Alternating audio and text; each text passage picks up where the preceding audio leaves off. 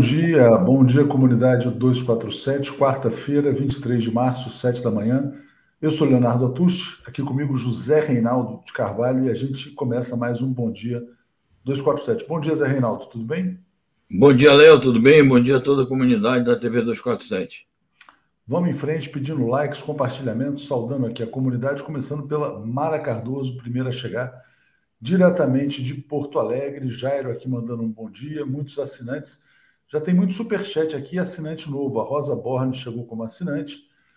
Luciana Salazar, salve, salve, viva Delgatti, que haja justiça, né, Zé? Falando da, da notícia mais importante de ontem, que foi a decisão sobre Deltan Dallagnol. Vai ter que pagar 75 mil reais ao ex-presidente Lula, pode chegar até a mais de 100 mil com a correção. Bom dia, Regina Líssima, mandando aqui um abraço geral também. Nilson Abreu, Iniciada a temporada de caça, as indenizações estão apenas começando. E a nossa querida Rosângela Pinheiro dizendo: Bom dia, nova dupla sertaneja, suspeito e condenado. É o tema do bom dia, né? Podia ser milionário José Rico, porque os dois ficaram milionários também. A terra plana não gira, capota. Bom dia, comunidade. Grande dia, o de ontem. E também aqui, Zé. Aqui, ó. Júlio Beraldi. A Mona Lisa da CNN tirou um sarro do Dedê disse que uh, se ele o dinheiro para uh, disse que ele tem dinheiro para pagar o Lula. Mona Lisa, a banheira do Dedê estará mais vazia. Pois é, o Dedê parece que ele conta moedinhas na sua banheira. Buenas, Atuxa, querido. Buenas, Yuna. José Reinaldo, como é que você viu essa notícia de ontem tão importante? Uma notícia a ser comemorada, uma notícia importantíssima. Acho que realmente é mais um passo é, que se dá nesse país para se fazer justiça esse pessoal aí, esse, no caso, esse procurador, ele fez chicana da, da justiça durante todo o tempo, violou todos os regulamentos, em parceria com o Sérgio Moro, violou o processo penal. É, no caso do Dallagnol, ele fez uma violação também do, dos próprios protocolos da Procuradoria-Geral da República, do Ministério Público, de maneira que é uma notícia extraordinária, mais uma vitória do Lula, ficou comprovado que foi realmente toda uma farsa que se montou, e aquele PowerPoint foi uma matéria de agitação e propaganda é, com objetivos realmente nefastos, e finalmente está se fazendo justiça, e está de parabéns o Lula e toda a opinião pública que se enfileirou em torno dele na luta por justiça no país. Sobretudo seus advogados também, né? O Cristiano Zanin Martins e a Valesca Teixeira, que jamais desistiram. Tiago Leal está dizendo 70 mil ficou barato, de fato, 70 mil ficou barato. Aliás, cadê a Thelma Guelpa aqui para dizer quantos dias faltam para acabar o pesadelo? Manda aí de novo, Thelma, porque se veio, eu perdi. É, eu até contando um bastidor aqui, Zé, é, no dia do PowerPoint eu recebi uma ligação do ex-presidente Lula. Eu estava na estrada, estava voltando de viagem, e aí toco o telefone, me passam para o presidente. Não que eu tenha nenhuma intimidade, pelo contrário, tenho uma relação com o ex-presidente Lula de respeito, né? Evidentemente, o respeito como grande líder político, como presidente, grande presidente que foi, e ele me respeita como jornalista. Eu acho que naquele dia ele estava tão puto, tão indignado, que ele ligou para várias pessoas. Ele perguntou: Você está vendo isso aí? O que, que você está achando? E eu me lembro que eu estava até escutando no rádio um pouquinho. Aí eu dei a minha impressão inicial. Eu falei para ele: olha, se ele está fazendo isso dessa forma, porque eu não estava vendo as imagens, né, para mim era só uma coletiva. Se ele está fazendo isso dessa maneira, significa o seguinte: é um processo político.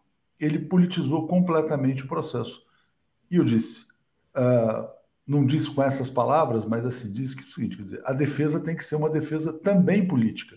Porque um processo político ele já, tá, ele já tem a condenação pré-definida, pré-determinada.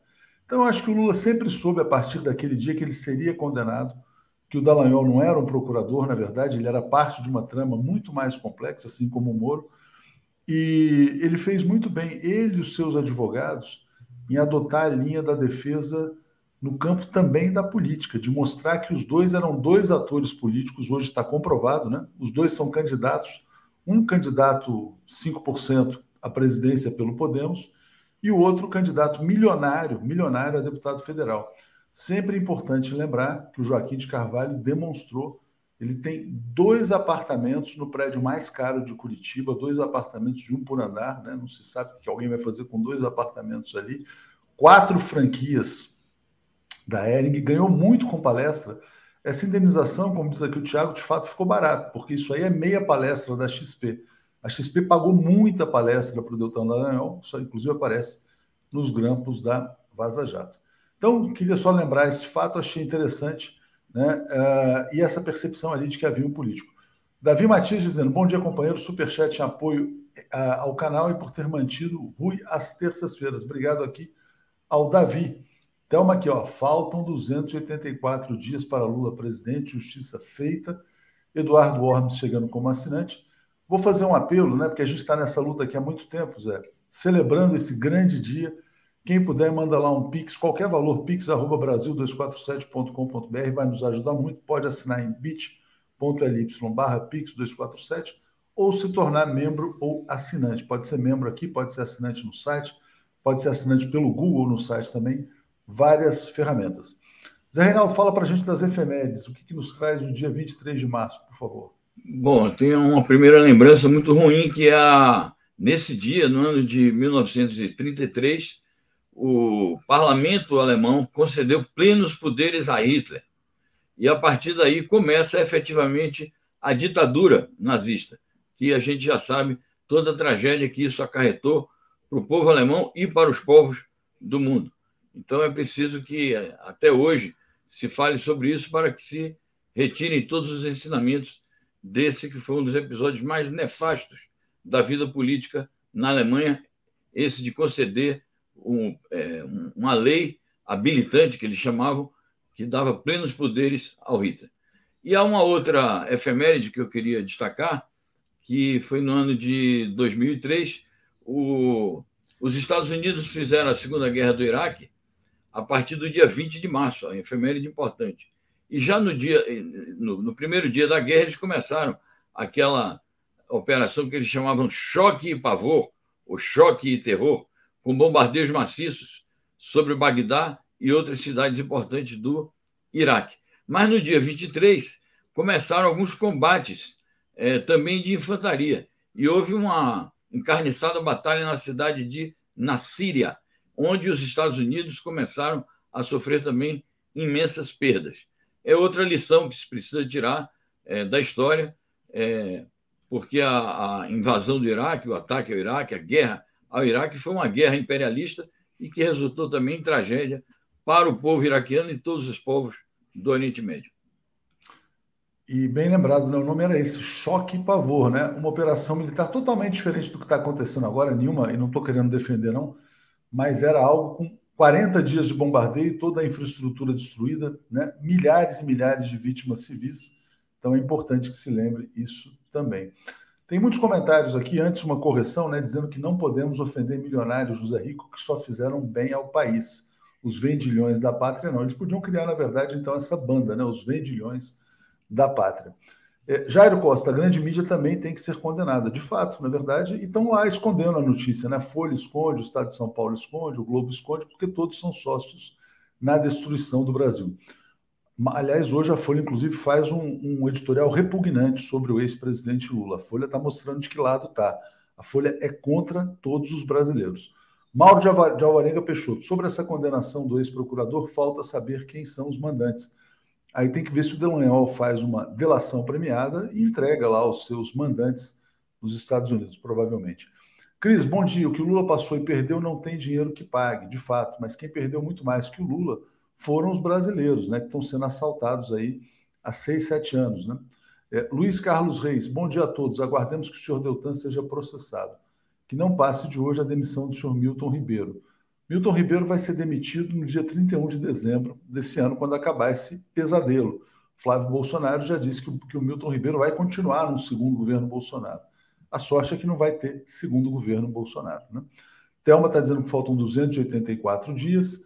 Obrigado, Thelma e a gente dá sequência aqui. Então vamos passar aqui já para a primeira notícia internacional. Espera aí, tem aqui alguma coisa ah, estranha. Ah, tá. Agora vamos lá.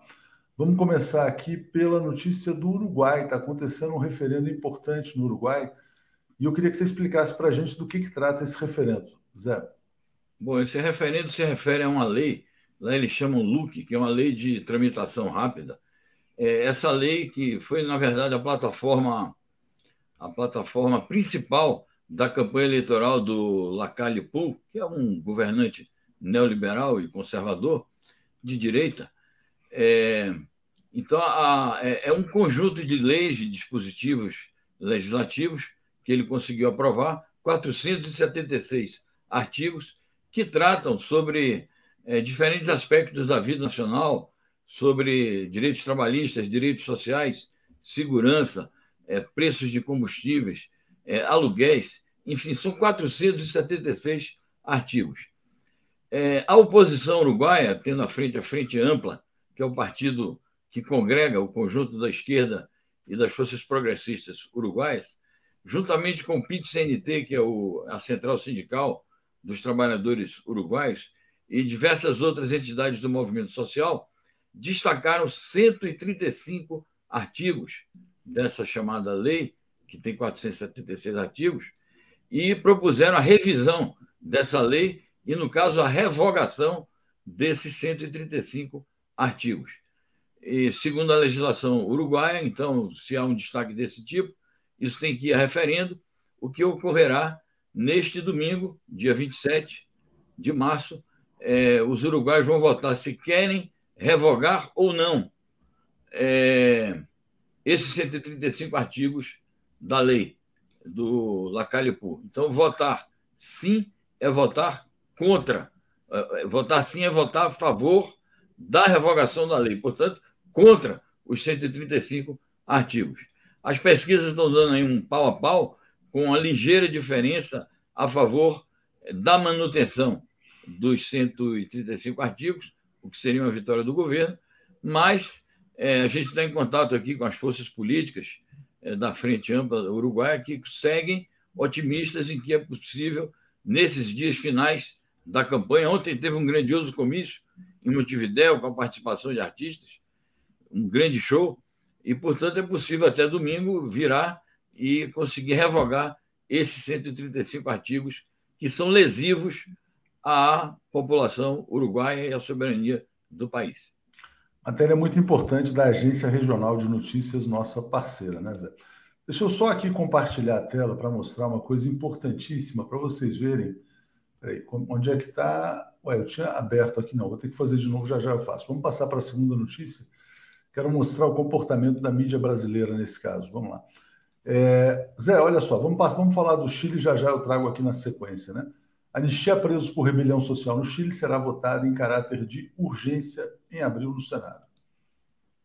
Bom, é, todo mundo se lembra daquela rebelião social que houve no Chile em outubro de 19, que, aliás, está na origem é, de muitas conquistas democráticas que o povo chileno teve de lá para cá, entre elas a realização de uma eleição para a Assembleia Nacional Constituinte e o próprio funcionamento, que está a pleno vapor, quase no final, da Constituinte, que está redigindo a nova Constituição. E também a própria vitória eleitoral do Gabriel Boric, à frente das forças progressistas, é resultado desta rebelião social.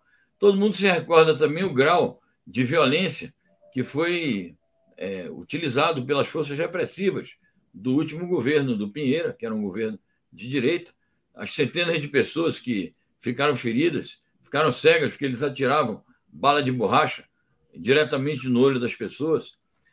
Enfim, houve uma violência muito grande, muita repressão, e neste ambiente de repressão, é óbvio que tinha que haver reação popular também, violenta. Acabou havendo uma reação violenta, e há umas dezenas de pessoas que estão presas desde então, acusadas de terem usado o recurso da violência para enfrentar a brutalidade das forças policiais.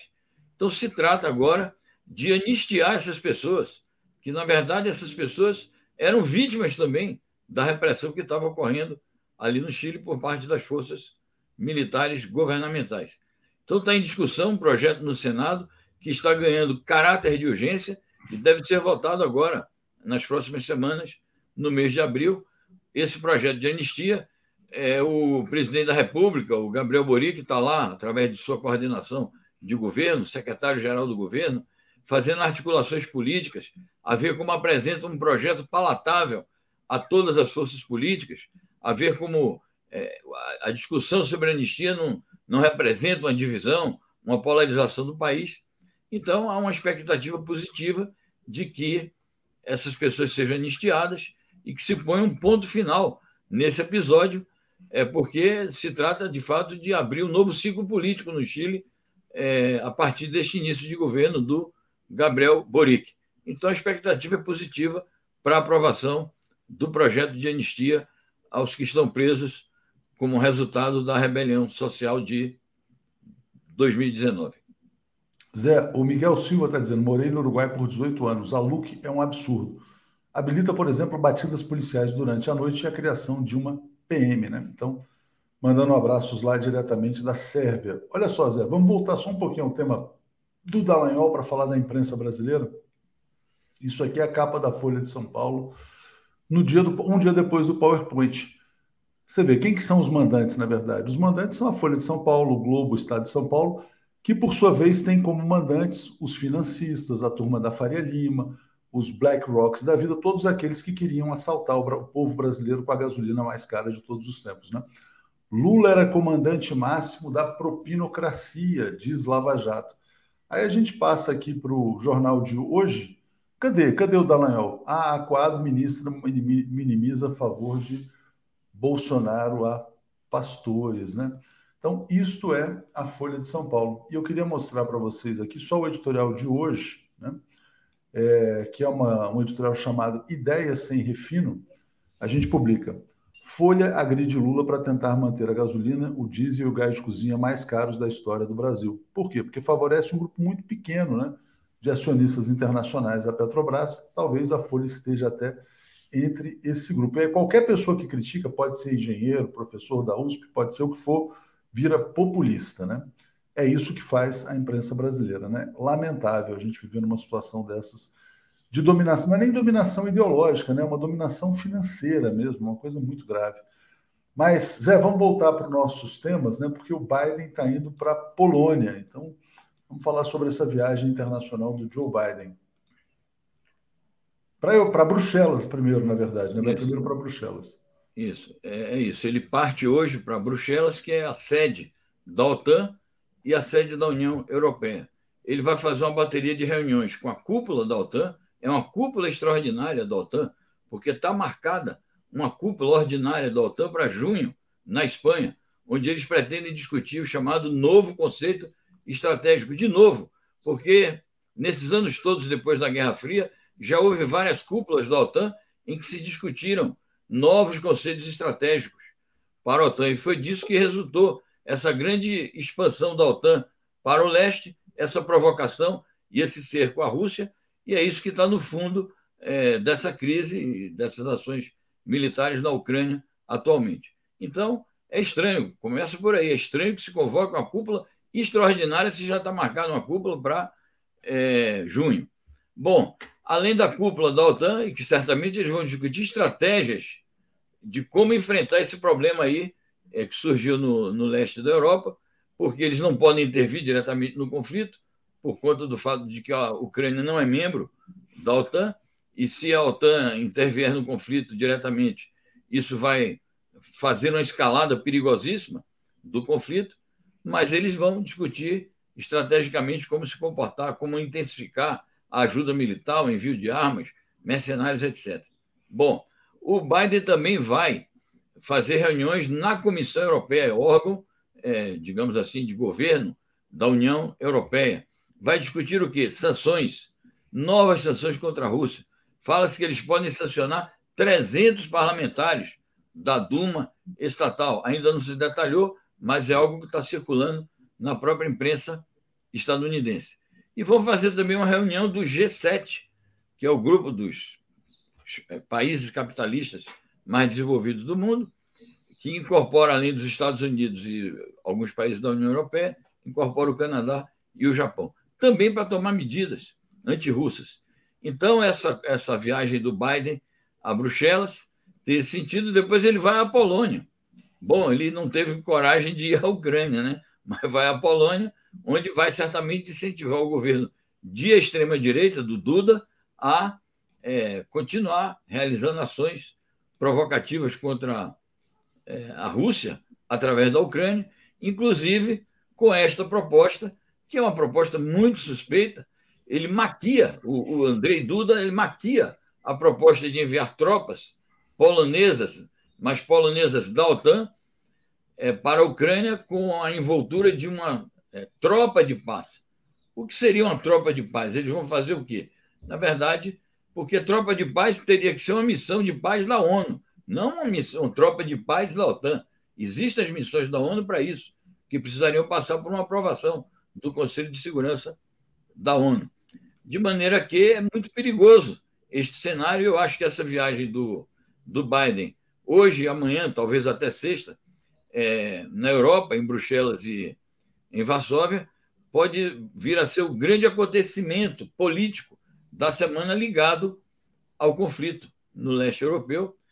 É, os resultados são previsíveis, são esses que a gente está falando.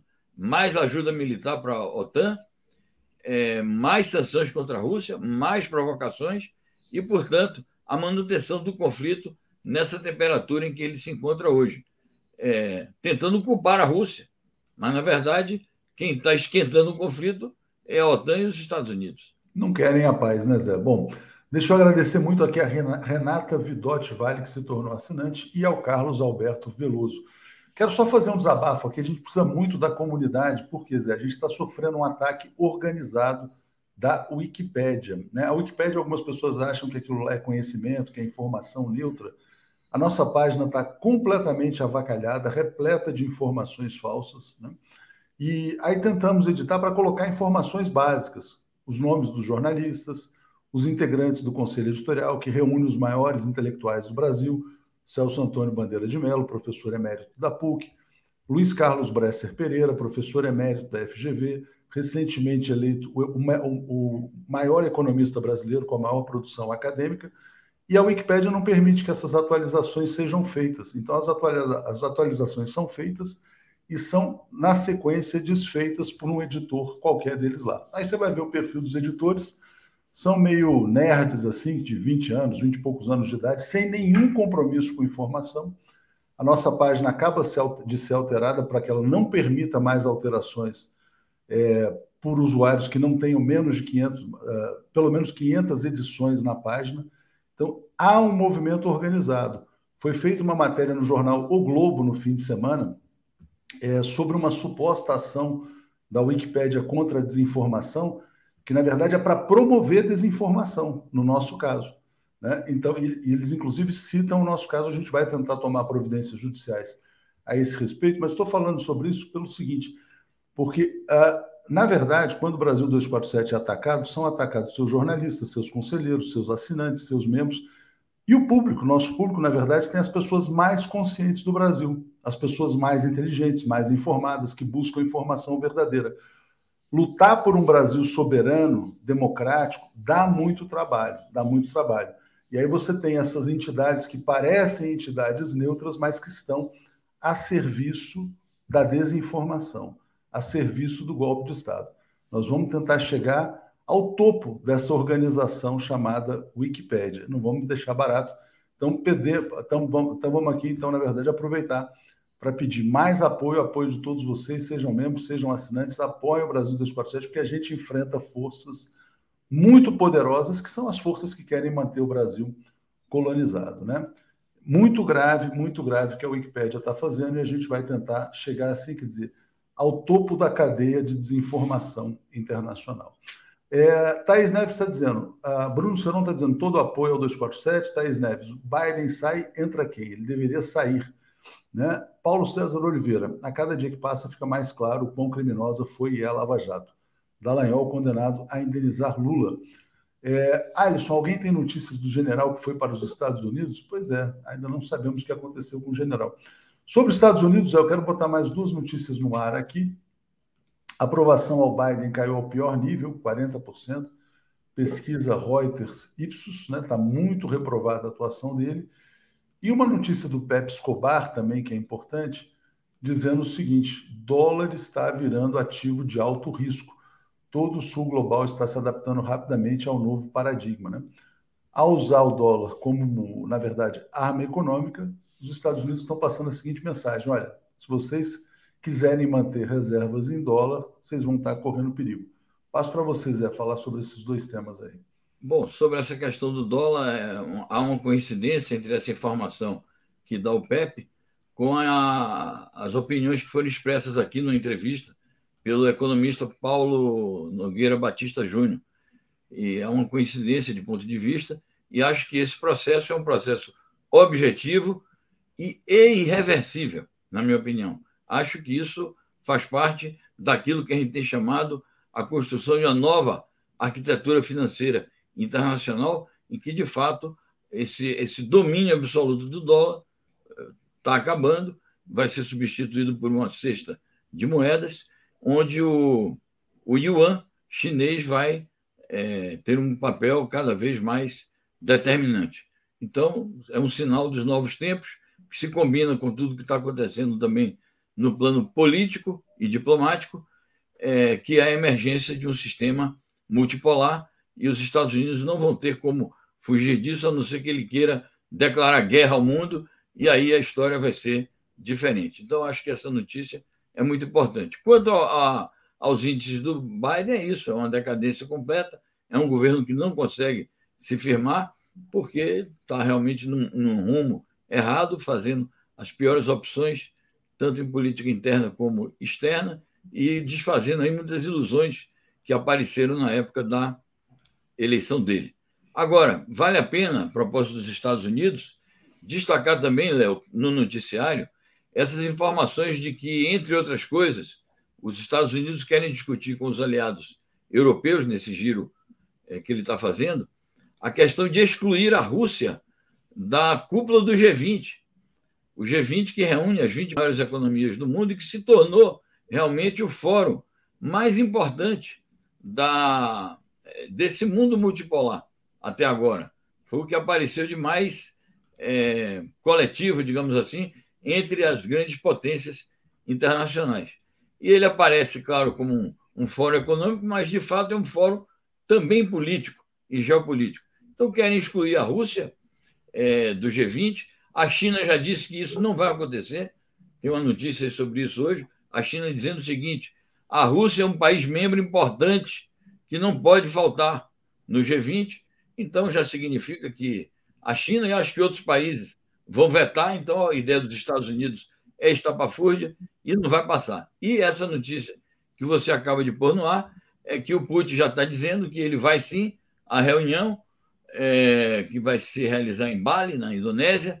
É, o próprio governo indonésio já, já fez gestos e já deu sinais de que vai manter a, a Rússia como um dos países a, a ser recebido ali.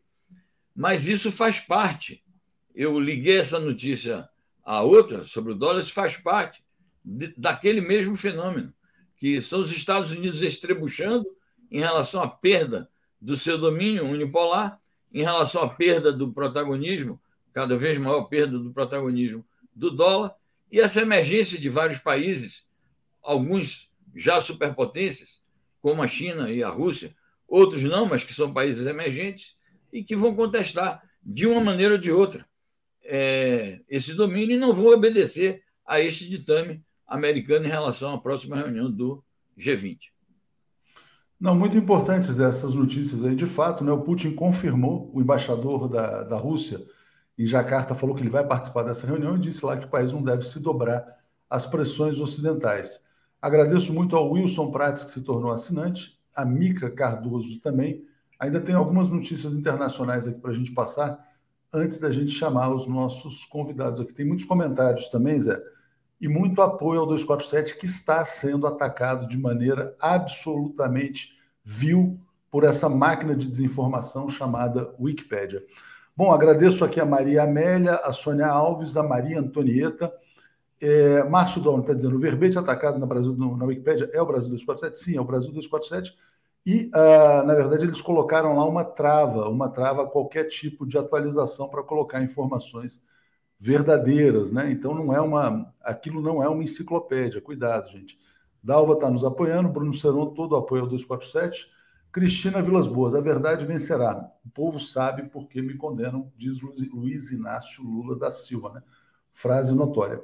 Zé, deixa eu botar aqui duas notícias que são importantes também, né, para a gente fechar o tema da guerra, que é essa aqui. Bom, militarização da Ucrânia ameaça a segurança europeia e global. Declaração do Anatoly Antonov, embaixador da Rússia nos Estados Unidos. E vou botar mais uma. Ontem o Zelensky estava falando em Terceira Guerra Mundial também, enfim.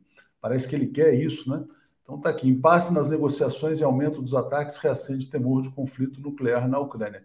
E teve também uma frase uh, importante do Peskov, porta-voz russo, dizendo que a Rússia só vai usar armas nucleares se sentir, se, se sentir existencialmente ameaçada. Passo para vocês. Bom, primeiramente, é, há um impasse nas negociações a grande dificuldade de chegar. Eu nem falo em acordo de paz, que é uma coisa mais para o futuro, mas se chegar pelo menos a um efetivo cessar-fogo que abrisse caminho para a solução dos problemas de fundo que estão contidos na crise da Ucrânia. Esse impasse nas negociações é preciso enfatizar sempre. É fruto é, das pressões que o, as potências ocidentais fazem sobre o Zelensky que coloca na mesa de negociações reivindicações irrealistas em relação à Rússia e a intransigência que vem diante do conflito e que foi o que motivou o conflito a não atender é, as exigências de garantias de segurança apresentadas diplomaticamente pela Rússia em muitos fóruns bilaterais e internacionais. Bom, ligado então a esse impasse das negociações, que a gente ainda espera que avancem, a gente aposta muito no cessar-fogo, aposta muito em que se abra caminho para acabar a crise humanitária que está em curso ali. Então, ligado a isso, tem esse problema da militarização da Ucrânia, porque um dos objetivos da operação militar especial, que é como a Rússia designa a, as suas ações na Ucrânia, é, um dos objetivos é exatamente impedir que a Ucrânia seja um país militarizado para atacar a Rússia e para ameaçar a segurança dos países vizinhos, na medida em que faça isso é, ligado a estruturas multinacionais como é a OTAN. E, ao invés de atender esse reclamo da Rússia, que está indo para cima da infraestrutura militar ucraniana, tanto a Ucrânia como os países da OTAN estão investindo em maior militarização da Ucrânia. E o que a Rússia está chamando a atenção é para isso, que isso não é um perigo somente para a Rússia, isso é um perigo para o conjunto da Europa. E aí vem a questão das armas nucleares, que é sempre algo inaceitável, esse, esse bate-boca, digamos assim, em torno de usa ou não usa as armas nucleares. Por princípio, as armas nucleares é para não serem utilizadas, são armas de dissuasão, então é um perigo que afeta toda a humanidade. Então, a gente espera que nenhuma das partes, nem a OTAN, Estados Unidos, de um lado, nem a Rússia, é, faça uso de armas nucleares, porque isso seria realmente um hecatombe. É o que eu poderia dizer sobre esse estágio das negociações e esses perigos. É isso aí. Zé Reinaldo, o que você nos traz hoje às 10 da manhã com o professor Lejane Miranda? Exatamente. O tema central do nosso programa hoje é este: que os Estados Unidos, a OTAN e a Ucrânia não querem a paz. Nós vamos abordar exatamente estes impasses a partir deste enfoque. 10 da manhã, então. Até mais, é. Obrigado a você, então. Obrigado, é um excelente programa a todos. Tchau, Valeu, tchau. forte abraço. Antes de puxar os convidados, eu vou só atualizar os comentários rapidamente aqui. Vamos lá. Eu tinha parado aqui no Miguel Silva. Ah, Miguel Silva está dizendo: ó, Big Tech sediada nos Estados Unidos nunca é neutra. Tudo isso em volta das Big Techs deixa claríssimo que bloquear Telegram é história para boi dormir. Thaís Neves, ataque ao 247 mostra sua importância. O que importa, Thaís, também é descobrir quem são os mandantes desse ataque, né? Porque parece ser um ataque organizado, né? Que na verdade não é simplesmente atacar, é impedir colocar qualquer informação verdadeira. Por exemplo, que o nosso conselho editorial é o melhor do Brasil. Márcia Regina Fogaça, para cima da Wikipédia. Cristina Vilas Boas, é outono. Na primavera teremos Lula presidente. Cantonia, Estopa já avisava desde o ano passado sobre a Wikipédia. Mariângela Ozzi está nos apoiando, agradeço. Rosilene Zeferino, pela informação verdadeira como a 247. Simvaldo apoiando. E Nilson Abreu, deixei de usar a Wikipédia. Suas informações são dúbias e incompletas, né? Vamos lá, vamos trazer então aqui a nossa turma aqui, começando pelo Paulo e pelo Alex. Só cadê eles? Tiraram aqui? Peraí, então vou ter que trazer primeiro um. O comentário de Paulo Moreira Leite. Bom dia, Paulo Moreira Leite. Bom dia, Tuxi. Vocês pediram para tirar que estava em dupla aqui, então vamos lá. Comentário de Alex Nick. Bom dia, querido. Tudo bem, Alex? Muito bem, bom dia. Bom dia, Léo. Bom dia, Paulo. Bom dia todo mundo. E tem surpresa aqui também. Vamos botar. Comentário de Marcelo Auler. Pronto. Cara, eu, vinheta, conversar com eu não tenho a importância de vocês para eu ter vinheta. Que é isso? Tem sim, lógico que tem. Bom dia, galera. Ele Bom dia, para Paulo. de chorar, Marcelo Alves. Bom dia, Marcelo Léo. Chorão, né, gente? Bom dia. Bom dia, Léo. Bom dia, comunidade. Marcelo Bem, tem vamos... muito a falar sobre o caso do Deltan Dallagnol, por isso que ele está aqui hoje, excepcionalmente também. Mas eu quero só fazer um enigma, aqui pra, lançar um enigma para vocês três aqui. Opa. O número 8 é maior, igual ou menor do que 3? Diga lá, Paulo, você. Opa! É sacanagem, né? Eu sou muito óbvio. Eu vou falar que é maior porque 8 é maior que 3. Ó. Então, Auler, 8 é maior que 3? Numericamente, é 8 é maior do que 3. É só você Alex, 8 é maior que 3? Não, não é pegadinha, Alex, é só responder. não, claro, né? Concordo. Não tem pegadinha. Concordo pela primeira vez com Paulo Moreira Leite e com o Marcelo. E com o Marcelo. a Folha está de sacanagem, né? O UOL fez a seguinte matéria ontem, dá até pena do jornalista, da jornalista, né? O UOL fez assim: é certo dizer que a gasolina está mais cara agora do que no governo Dilma? Matéria da, edição, da sessão não é piada, hein? Aí eu estou perguntando: é certo dizer que 8 é maior do que 3? Porque eles fazem lá uma ginástica para dizer, não, veja bem, talvez 8 não seja tão maior do que 3 assim. Tá ficando feio, tá ficando feio para a mídia brasileira. Mas a gente está aqui para falar do Deltan Dallagnol, que tem a ver também com essa questão, né? Porque o Deltan Dallagnol ele foi tão apoiado pela mídia porque o objetivo era exatamente fazer com que a gasolina pulasse de 3 para 8, né? Ou para 7, para 6, enfim, para transferir a renda do petróleo. Paulo Moreira Leite, como é que você viu a condenação do Deltan, a importância histórica deste evento? E já já eu passo para o Alex e para o Marcelo Auler. Olha, é importante uh, é muito importante, é, é, mais um ajuste de contas da, do Brasil com a sua história, uh, uma história de golpe, de mau uso da justiça, de perseguição política, de ataque à democracia. Agora, com, todo, com tudo aquilo que nós temos razão hoje para comemorar, para nos sentir aliviados, que superamos essa etapa, estamos superando essa etapa terrível, o fato é que nós vivemos isso, mostra que nós estamos vivemos uma democracia híbrida. Ou seja, há momentos em que ela, o Estado de Direito é, é respeitado, depois ele é golpeado, depois ele volta. Ou seja, a, condenação do Dallagnol agora, inclusive para pagar, desculpa, é uma multa irrisória de 70 mil né, uh, reais, é, é, bem, ela é importante, ela tem o seu valor, para sempre os brasileiros irão lembrar e saber que aquele uh, procurador exibicionista, uh, autoritário, que depois foi flagrado em conversas impróprias com outros procuradores, bem, ele foi condenado. Foi condenado por perseguir o Lula. Isso é muito importante para a nossa história política. Mas é, é mais um episódio que denota um, um estádio de democracia híbrida. De vez em quando ela é democracia e de vez em quando ela não é.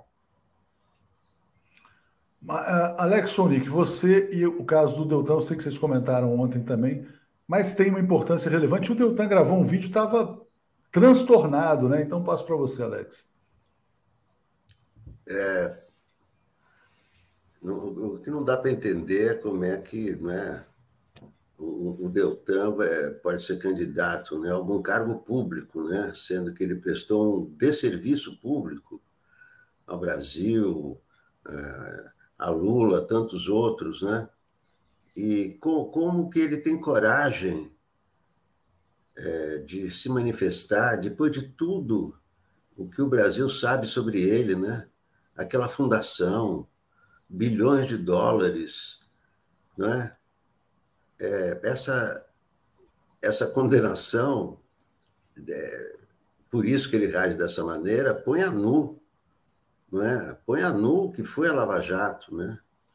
põe a nu, é, o Deltan Dallagnol está nu. E esses 75 mil reais, embora seja irrisório, vai ter acréscimo, inclusive, do. É, bom, ele tem, ele pode recorrer ainda, né? Tá, isso foi STJ, ele pode ir para o STF e tal, né? Mas esses 75 mil, claro que vão ter correção, né? mesmo assim é irrisório, quer dizer, não é um dano irreparável, não é dinheiro que pague, nem um milhão seria seria seria dinheiro, dinheiro simbólico, né? né? O fato, o fato é que um procurador exorbitou, mas exorbitou de uma maneira infame de, de suas funções, né? e quis, é, quer dizer, é, né, o que aconteceu na verdade é que foi um tiro no pé do Dallagnol, né? porque essa atuação dele resultou contra ele próprio e contra a credibilidade da, da, do, da Lava Jato, não é? E quando ele apareceu numa entrevista falando aquelas barbaridades sem nenhuma prova, diz, mas isso não é um procurador, isso é um, é um showman, é um... Então, ele, ele, ele, ele corrompeu a, a sua função de procurador quando, quando ele fez aquilo, né? Ele corrompeu. E agora, houve um tempo em que ele e o Sérgio Moro parece que mandavam né, no, no Brasil, né, um mandava na, na, na, justiça até uma certa. Né, mandava, porque é, aqueles processos dele sem fundamento vão para o TRF4 e são aplaudidos, então havia uma, né, uma não sei se pode chamar de conspiração, mas é algum, né, algum entendimento, porque era um absurdo, né? Você lia aquele processo triplex, peraí, mas aonde que estão, onde está a acusação, onde está a prova? Não há nada. Sobe para o TRF4, não, é, tem ali, quer dizer, aquela história de. É, é o Kafka, né? É o Kafka. Né? Agora... Havia um grande interesse né, por trás de tudo isso. Vamos passar é. para o Marcelo Auler para ele falar sobre a importância. O Marcelo que ganhou três ações aí da Érica Marena, também delegada. Vamos falar sobre Dallagnol. Diga lá, Marcelo. Léo, primeiro eu vou te atualizar. Eu ganhei três da Érica, mas eu ganhei cinco contra a Lava Jato. Porque teve dois outros delegados que moveram ação e perderam também. Tá? Segunda coisa, é, vou até responder ao comentário de um telenauta aí, o Querência. Dallagnol não ganha nem para vereador de Curitiba. Infelizmente, eu acho que ele ganha ainda. Infelizmente, eu acho que vai ter eleitor, principalmente no Paraná, que vai eleger o deputado federal. Está aí a bancada do Centrão mostrando como é que elegem esse pessoal. Terceira pontuação que eu faço. O Paulo aparece sempre aqui com jornal de papel na mão. Eu não tenho mais o hábito de ter jornal de papel na mão. Mas eu dei uma circulada nas primeiras páginas dos três grandes jornais e acho que apenas o Estadão, em duas linhazinhas, deu a notícia da condenação do duas linhas de duas, dois, de dois numa coluna, dois, duas linhas de título, deu a condenação do Dallagnol. Lembrando que na época do PowerPoint, como ontem o Zanin defendeu, sustentou oralmente, é isso, Paulo? Tem mais alguma notícia na Folha? Eu não vi na Folha. Tem, na Folha tem. tem. Na primeira página? Tem, tem. Então eu não vi, eu não vi na primeira página da Folha que, que apareceu aqui na minha, na minha tela. Mas como o, o, o Zanin sustentou ontem, a entrevista do PowerPoint foi transmitida em rede nacional ao vivo. Era uma missa encomendada, né, Marcelo? Saiu na primeira página de jornais do mundo inteiro. A repercussão foi estrondosa. E como o próprio Deltan Dallagnol admitiu ontem à noite, ao falar à CNN, quando ele estava completamente destemperado, levou chega para lá dos âncoras, porque sequer respeitava o direito de as pessoas falarem. Precisou a Mona Lisa dizer: Procurador, primeiro ouça, depois fale. Deixa as pessoas falarem. Ele estava transtornado ontem. Esse vídeo da CNN a gente deveria recuperar. Foi no jornal ontem com a Mona Lisa. Ele mesmo admitiu que essas entrevistas eram a forma, era a forma, eram, porque são várias entrevistas que eles deram, da Lava Jato mobilizar a opinião pública para pressionar os tribunais superiores. Linchamento organizado. Linchamento, eles condenavam publicamente para depois os tribunais condenarem juridicamente. E aí sim, o, o Alex, havia um acordo. Isso é evidente. E quem fala isso não é o Marcelo Auler. O Flávio Dino, juiz aposentado, hoje governador, já alertou nunca, nunca, em um processo judicial, que você recorre, que você faz uma apelação contra uma sentença, três desembargadores mantêm a, a condenação com a mesma pena. Vamos lembrar o que houve. Sérgio Moro condenou Lula pelo apartamento triplex. Sérgio Moro, como é um péssimo juiz, não percebeu que a condenação que ele deu, eram nove anos, iria beneficiar o Lula, que tinha mais de 70 anos. Iria reduzir a fase prescricional ali. Tem um problema jurídico por conta da idade que talvez eu não saiba lembrar agora qual era. Então, ele precisava ter dado uma pena maior. O recurso ao TRF4, que vamos lembrar, foi julgado rapidamente para eles conseguirem a condenação em segunda instância, poderem prender o, Lula e tirar o Lula da disputa eleitoral. Este recurso, que atropelou todos os demais processos, ao ser julgado, era um catatal de página que eles leram rapidamente. Mereceu dos três desembargadores a mesma dosimetria, a mesma quantidade de anos, meses e dias para condenar, para rever, rever a condenação do Moro, que de nove passou para 12 anos, para atender às necessidades de prisão, não gerar. E por que, que eles deram o voto igualzinho? porque se tivesse uma diferença naquele voto, o Lula e a defesa teriam direito a recorrer novamente, a fazer novo agravo. E aí ficaria pendente, eles não poderiam prender o Lula. Então, eles acertaram a dosimetria da pena. Isso eu nunca vi na minha vida, nem o Flávio Dino, que foi juiz. Três desembargadores revêem a posição, revêem a sentença e dão a mesma dosimetria. Ano, meses, dias, igualzinhos. Pelo amor de Deus. Isso não é jogo de carta marcada?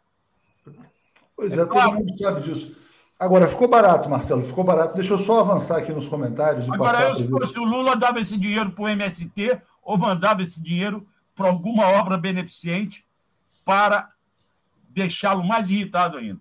Vamos lá, deixa eu passar pelos comentários aqui. Deva Vazan dizendo: ó, já não leio BBC nem Deutsche Welle da mesma forma depois do 247. Cadu Lacerda, da Folha de São Paulo, aquela que dava para ler, que tinha bons jornalistas, foi boa para leitura, morreu há anos. Reencarnou como brochura de banqueiro, é uma brochura de banqueiro. Thais Neves, ataque ao 247 é a amostra da eleição bandida. Valdinir Fernandes, graças ao Delgate, as coisas mudaram, mudaram a história. Preciso lembrar sempre. É o grande herói, foi lembrado pelo Glenn Greenwald, inclusive. Roberto Duarte nos apoiando. Uh, Heloísa Helena, estamos incomodando, é o caminho certo. Cadu Lacerda, Deltan ama grana, ama a sua imagem de santo, deve ter doído. Ana Lu Souza, bom dia pessoal. Lula pode processar a mídia? Poder pode, né? Com esses tribunais aí não é uma coisa tão simples também. Júlio Beraldi, Deltan cometeu mais crimes ainda na entrevista da CNN. Paulo, vou botar na tela aqui o editorial de hoje da Folha de São Paulo, interpretado pelo 247, é, e para te passar para comentar sobre o que está acontecendo, né? é uma agressão ao Lula né, para defender a tal da política de preços da Petrobras. É, e, a e, a Folha com uma arrogância, né? porque tem todos os engenheiros da Petrobras são contra a política, os especialistas, os professores das universidades, mas a Folha acha que está falando uma verdade incontestável. Quem discordar é populista. Diga, Paulo. Não, é, tem uma, uma frase na abertura do editorial de hoje da Folha que já define claramente uma orientação para o ano eleitoral de 2022. A, a, a, a frase é a seguinte: é, Luiz Inácio Lula da Silva reabilita com notável frequência as ideias responsáveis pelo maior fracasso da política econômica brasileira nesse século, façanha que ele de, de, divide com sua sucessora Dilma Rousseff. É só lembrar, o nível de emprego nunca foi tão baixo, tão alto como no governo Lula. O crescimento econômico atingiu um patamar jamais alcançado eh, por seus sucessores, evidentemente, e raras vezes repetido por seus antecessores. Os investimentos produtivos nunca atingiram um patamar tão alto. E, no entanto, para a Folha, é o maior fracasso da política econômica. Isso se chama assim luta ideológica, propaganda barata. A Folha definiu uma linha de cobertura. É, tratar o Lula como o pior presidente deste século. Não vai dar, mas ela vai fazer o possível e vai ser. E, e com esses argumentos, está na cara que ela não respeitará nenhuma. Uh, uh, não terá nenhum respeito pelos fatos, nenhum respeito pela realidade objetiva, apenas pela vontade de tentar impedir o retorno de Lula ao Planalto. É isso que está aqui, isso está definido no editorial, ou seja, é para não ter dúvida. Também concordo com você, Paulo. Vamos jogar muito pesado. Mas vamos mudar os temas aqui. Vamos passar para o Alex para falar sobre o pastor, né, lá do gabinete do Milton Ribeiro. É, vai ser demitido esse ministro da Educação, né? E, enfim, Flávio Bolsonaro disse que ele vai continuar no próximo governo. Passo para você trazer as informações aí, Alex. Bom, é, isso aí é, é, é batom na cueca, né? esse áudio vazado da reunião do, do Milton Ribeiro, onde ele é, confessa um esquema com dois pastores, né? É, através deles é que são liberadas verbas milionárias do Ministério da Educação para construção de escolas, etc. E, e, e, tem a contrapartida, né? Ontem apareceu já a notícia de um prefeito, Gilberto Braga, de Luiz Domingues, do, do Maranhão, dizendo que um desses dois pastores, né, indicados pelo, pelo Bolsonaro, pelo presidente da República, isso foi dito pelo ministro Milton Ribeiro na, na, numa audiência, né, numa reunião com os prefeitos, com os pastores, um deles, o, o pastor Ailton Moura, é, primeiro, tinha, tinha um pedágio, tinha que ter, o, o prefeito tinha que pagar 15 mil reais só para entrar com um protocolo para começar a brincadeira. E aí, é, o, esse pastor Ailton Moura pediu ao prefeito um quilo de ouro. A contrapartida é um quilo de ouro para a construção de igreja, quer dizer, uma coisa né, é de Deus, é, não é, é uma, é, um quilo de ouro custa 300 mil reais. Isso é, é uma prefeitura, uma prefeitura do Maranhão, de Luiz Domingues, né? Um, um, um, dos é, participantes desse, desse esquema já foi exonerado ontem. Agora, isso é um esquema Jair Bolsonaro. É um presidente terrivelmente evangélico. E é, é mais, um, mais um tiro no pé, mais um, um escândalo. Parece que, olha, são tantos escândalos que parece que os escândalos não têm mais nenhum significado. Mas isso aí, quer dizer, usar o Ministério da Educação para desviar milhões é, é, e, e, e, com isso ganhar votos dos evangélicos, isso é compra de voto, isso é, isso é corrupção, isso não tem outro nome. Isso são indícios gravíssimos. Então, o, o, o menor duelo, é, do, do, do, do esquema, né, já foi exonerado. O, o, o, ministro continua, continua com esse escândalo todo sentado na cadeira, não acredito que permaneça por muito tempo. Mas isso é, é, é o repeteco do esquema mostrado na CPI no Ministério da Saúde. E em quantos mais ministérios acontece esse esquema? Então, é, é, embora é, é possa até. Né, ontem, ontem teve outra, outra é, denúncia do Ministério Público Federal pedindo a condenação do Bolsonaro por, de, por improbidade administrativa. O caso da Val do Açaí. Então, é, é, essas, essas coisas todas, essas situações, Aí você pode dizer assim, não, mas não vai dar em nada, porque é ano eleitoral e não vai mexer mais, porque já estamos em março. Tá bom, só que isso aí vai minar a campanha dele, porque isso vai ser usado na campanha. Só, olha vocês querem reeleger essa pessoa? Isso vai ser mostrado na campanha. Então, essas pontuações que o Bolsonaro tem, é porque ele está lá fazendo suas, é, seus passeios. Está né? Tá fazendo os passeios, não tem ninguém contestando, como acontece na campanha que aí essas coisas todas vão surgir na campanha e isso vai representar uma grande perda para ele. Né? Alex, deixa eu passar para o Marcelo para falar sobre o caso do pastor. Deixa eu só atualizar aqui, Marcelo, dizendo o seguinte: ó, Bruno Seron, Léo, zero pessoas leem a Folha, menos ainda seus editoriais.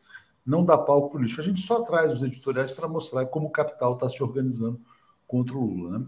Marília Gomes, não há dinheiro que pague o mal feito ao Lula. Justiça é ver os covardes condenados e expostos maior justiça se acontecer cadeia.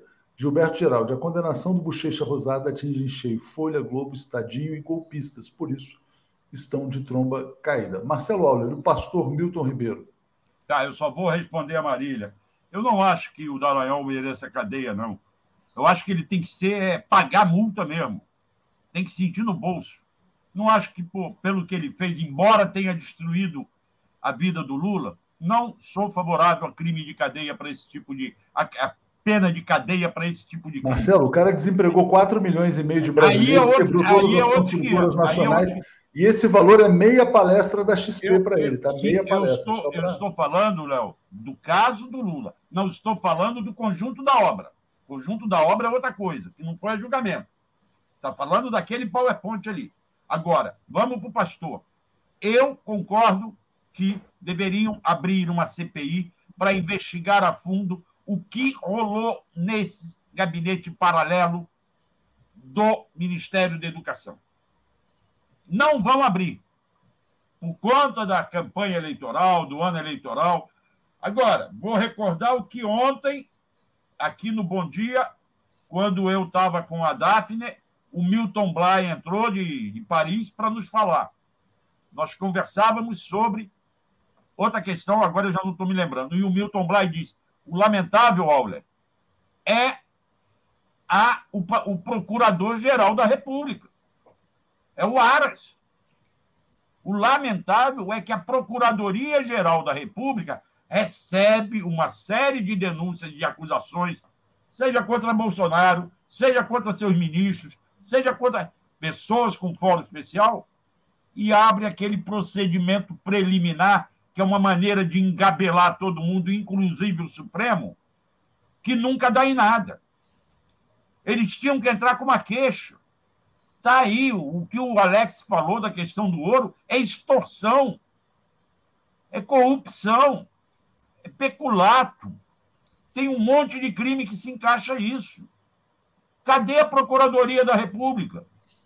Cadê o Supremo fazendo valer a Constituição?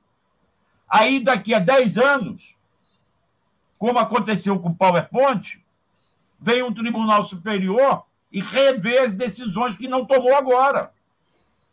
A questão do PowerPoint, vamos lembrar, tem a omissão dos tribunais superiores. O Teoriza Vaz, que era vivo, e condenou verbalmente o PowerPoint, mas não fizeram nada. E aí deixaram a Lava Jato correr solta e aí destruíram os 4 milhões de empregos que você está falando, Léo. Tem? Exatamente. Pela omissão dos tribunais superiores, que depois foram rever a posição. E essa omissão se deu por culpa da mídia, que, é, manipulada pela Lava Jato, pressionava a opinião pública para pressionar os tribunais superiores. Eu, eu, eu discordo de você, Marcelo. Eu não acho que é a mídia manipulada pela Lava Jato. Eu acho que a mídia manipulou a Lava Jato para atender aos interesses dos seus patrocinadores. Eu acho que foram acho os dois lados. Não, não. Sérgio Moro e Dallagnol, eles não existiriam se não houvesse a mídia por trás. Eu acho até que o PowerPoint é uma encomenda da mídia. Né? É uma encomenda para passar em rede nacional, para colocar o Lula naquela condição e provocar o que provocou. Mas vamos só passar para o Paulo, porque o Paulo não mencionou ainda o caso do Milton Ribeiro. Diga lá, Paulo. Olha, o, o, o Milton Ribeiro, ele está uh, claramente esse episódio, uh, que é um episódio assim, corrupção assim no sentido mais né? Você aprova uma verba, vai um pastor que se apresenta, o pastor vai usar essa verba, vai dar uma parte em ouro, você vai receber uma parte em ouro. Gente, a gente está falando de bandidos comuns. Não estamos falando isso aí assim, é, é, é, é crime uh, sem. Assim, é, crime, é crime escancarado. Uh, a questão é saber o seguinte: o, como isso vai ficar por isso mesmo? Vai haver alguém disposto a investigar e punir? Eu acho necessário. Eu acho que ninguém vai querer fazer uma CPI agora, mas devem fazer. A CPI uh, uh, da, da Covid-19 deixou lições importantes e a CPI vai permitir que o país conheça esse conluio criminoso que sustenta o Bolsonaro entre setores, entre pastores evangélicos, que não são todos pastores evangélicos, vamos sempre dizer isso, vamos sempre respeitar isso, né? mas setores que utilizam. Você, você verba para educação é usada para construir igrejas. Ou seja, o que, que é isso? Mas assim, e esse é o ministro que está assumindo, que tudo ele assume, está claro, a gravação é, demonstra. Ele não, pode, ele não pode permanecer no cargo, nem o Ministério Público pode ficar silencioso a respeito. Tem que ir já para cima dele, não dá para permanecer nessa situação. Concordo com o que diz aqui a Leia Oxenberg. O papel desses pastores é o papel moeda, né? São os famosos vendilhões do templo, né? Como tem picareta ali ao redor do bolsonarismo, né? Vamos lá, Reginalíssima, resistir. Saudações, Lula, advogado Zanin, advogada Valesca, Virgília, Lula Livre, Delgatti, Manu Intercept. Lamentar posturas da mídia tradicional, em especial dos filhos de Januário. É, Roberta Graff, o Brasil precisa de um verdadeiro reset, muita militância e conscientização. Lula lá, fora Bolsonaro. Thaís, Deltan deve ir preso sim. Ele mesmo disse que não tinha provas. Quanto ao teoria, como não fizeram nada? Né? Vicente Moreira, Marcelo está certo. Para Dedê, Deltan Dallagnol, ficar sem grana é pior do que cadeia. É, ele gosta muito de dinheiro. Tanto que tem dois apartamentos de um por andar ali. Né? Alisson Santos, esse lance dos pastores é uma nova rachadinha 4.0? Blog do Valentim. Algum parlamentar de esquerda já pediu providências legais contra esse escândalo? Se não, de nada adianta, né? Rômulo Farias, quanto custou a ida do André Mendonça ao STF? Lembrando que é um ministro apoiado pelos pastores. Alex Sonic, vamos falar da política, né? Porque, ah, enfim, vai ser amanhã, se eu não me engano. É amanhã a filiação do Alckmin ao PSB, mas hoje, tem confusão, é, hoje, tem confusão é hoje, ainda. Não, é hoje, é hoje. quarta. Ah, é hoje, é hoje. Eu achei que era dia 24. Está é perdido no, na semana. Você está é perdido isso. na semana. É isso. Então, diga lá, Alex, sobre as turbulências PT-PSB. Diga lá. É, continuam, né? Continuam as turbulências. O, uh, ontem, né, nós vimos aquelas cenas da, da Marília Reis com Lula. Né? O Lula vai ter dois palanques né, em Pernambuco né? Marília indo para o Solidariedade, vai ser candidata a governadora. Hoje aparece o Carlos Siqueira dizendo assim: não, Lula precisa ter juízo. Como assim? Dois palanques de Pernambuco? Então, não. E aí a nossa aliança, e o nosso acordo, e quer dizer, então, é, em meio a um, a um, clima ainda turbulento, né, tem essa, essa filiação do Alckmin, o Lula não vai, vai ser em Brasília, o Lula não vai, né? Havia, havia rumores de que o Alckmin iria filiar grandes nomes, não vai filiar grandes nomes, de, né? tem dois ali e tal, do, do, grupo dele, mas que nem são deputados federais, quer dizer, não. é? É, é vai, a Gleis vai estar presente, mas ninguém mais do PT. E, então, quer dizer, vai ser essa né, a confirmação da, da, da aliança, né? essa aliança está tá confirmada. Agora, é, tudo indica que durante a campanha vai continuar essa beligerância né? entre, entre PT e PSB. Isso é muito ruim, né? Isso aí tem que parar alguma hora, porque atrapalha, né? Quando né, você tem uma carroça, né? vai um cavalo para cá, outro para lá, a carroça não sai do lugar. Exatamente. Deixa eu, tem muitos comentários aqui ainda sobre a questão do Dallagnol, pessoal aqui uh, trazendo muita informação. A Thaís também dizendo, a teoria caiu do. Uh, aí ficou meio incompleto aqui, não entendi. O Murilo Almeida dizendo, boa sugestão. É, pessoal, sejam mais claros para explicar o escândalo do Ministério da Educação. Tipo, três minutos. Como funciona segundo os áudios vazados. Depois façam um recorte e publiquem. Tem muita gente sem entender o esquema ainda. E o Isaías dizendo: se Dallagnol não merece cadeia, então podem soltar 80% dos presos brasileiros. Cadeia perpétua seria a dosagem perfeita. É, eu sei que você que trouxe essa tese aqui, Marcelo, mas de fato poucas pessoas fizeram tanto mal ao Brasil, né? desempregou tanta gente quanto esse Dallagnol, né? Então, se você quiser colocar a tua posição, diga, diga, Alex. Não, eu só, eu só queria é, concordar com o Marcelo, é, uma coisa é o desejo, outra coisa é o que está escrito nas leis. Se houver alguma lei que dá prisão para o que fez o Dallagnol, tem que ser condenado. Parece que não há uma lei que leve à prisão. É isso que o Marcelo está falando. Então não adianta a gente querer. Eu posso querer que meu vizinho vá preso porque eu não gosto dele, porque ele fez mal mas não, sabe, esse mal tem que estar né, enquadrado numa lei, na Constituição. Então, o que, que diz sobre punição a procuradores? Tem alguma punição de prisão?